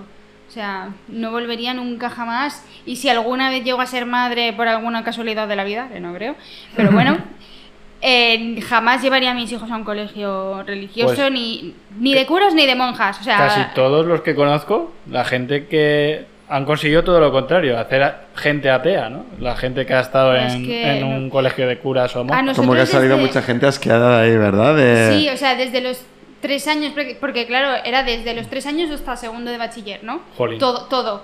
Que yo en tercero de la ESO o así me, me piré. Pero era como la obligación de todos los días te leían un pasaje de la Biblia, te hacían una explicación. Antes, o sea, teníamos que entrar como 10 minutos antes al colegio porque te hacían toda la explicación y no sé qué. Y el que tú llegaras tarde te ponían un negativo, te ponían una falta, te ponían no sé qué, al final llamaban a tus padres y dices, joder, macho. Y luego cada X fechas como muy señaladas había que ir a misa, que era como, quien no quiera que no vaya a misa, ah, pero si no vas a misa te vas a quedar aquí en clase haciendo deberes, estudiando y haciendo no sé qué, no sé cuántos. Y al final pues decías, pues me voy a misa para no hacer nada, tío, porque se va todo el mundo y yo me quedo aquí en clase jodido. Pues al final era como, no te obligaban, pero sí. Y luego las convivencias, excursiones de... Mira, yo odiaba esas cosas también, porque te ibas ahí a mitad del campo que dices, bueno, está bien. Hacer actividades, no, eso bien, pero hacer actividades religiosas y misa y no sé qué, y, en fin, que no me gusta a mí esas cosas. Ya está. Juan, Oli. a ver. oremos. No, San Juan, oremos, ore- no, a ver.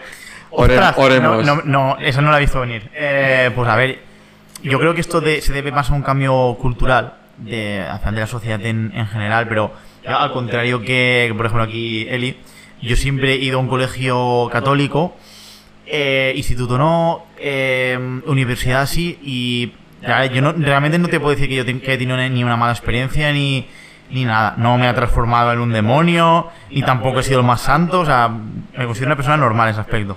Ahora es cuando los presentes se ríen y dicen jajaja. ya está. Eh, Eres no, Rome- pero Romeo el- Santos eres. sí. Ro- Romeo Papi.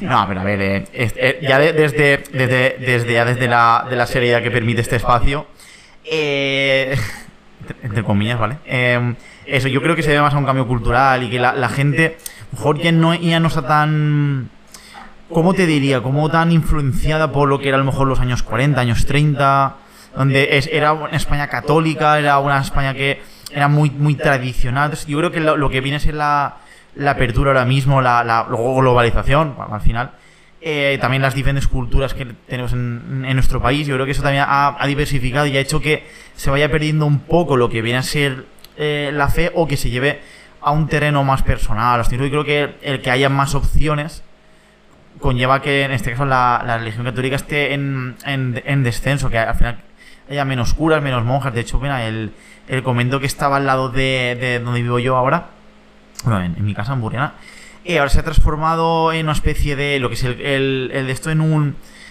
en un ¿cómo se llama? Eh, un- en un centro para enfermos mentales, por ejemplo. Se han rehabilitado lo que viene a ser eh, lo- el antiguo convento y, y para una Se ha aprovechado para algo. Eh, exacto. Han mantenido lo, lo que viene a ser la, la iglesia y han transformado el, el- el patio y todo pues para acoger a este tipo de... a esta gente que con esas necesidades especiales. Entonces yo creo que al final esto mm, creo eh, que se quedará en algo cultural, en algo, no te diré anecdótico, pero, pero sí, pues como por ejemplo tú vas a un pueblo o a otra ciudad y ves, visitas eh, su catedral, su iglesia, su ermita, su campanario y, y hasta ahí cada vez se, se utilizará menos como lo que realmente eh, es.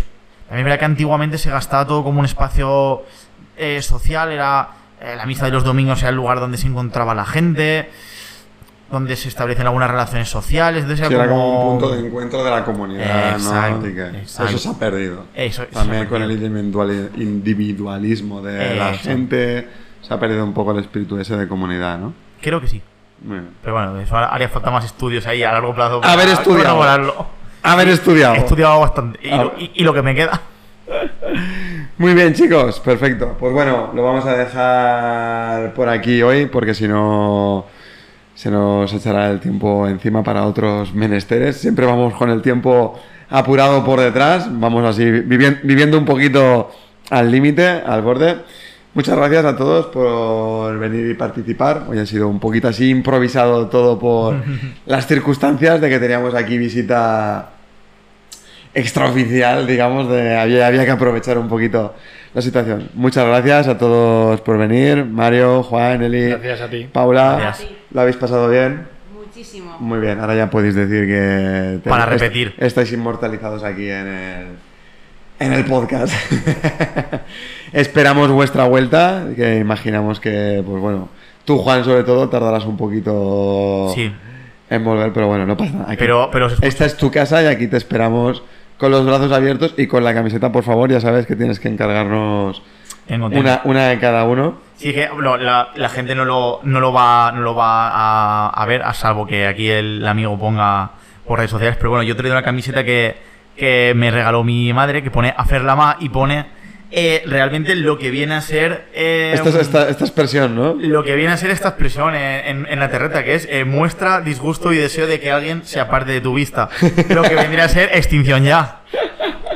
Al final, Yo puedo aportar una cosa. Sí. Eh, aprovechad ahora mientras podáis, porque Dios nos enviará plagas y desastres naturales y moriremos todos en poco tiempo. Un terrible sufrimiento. COVID, COVID.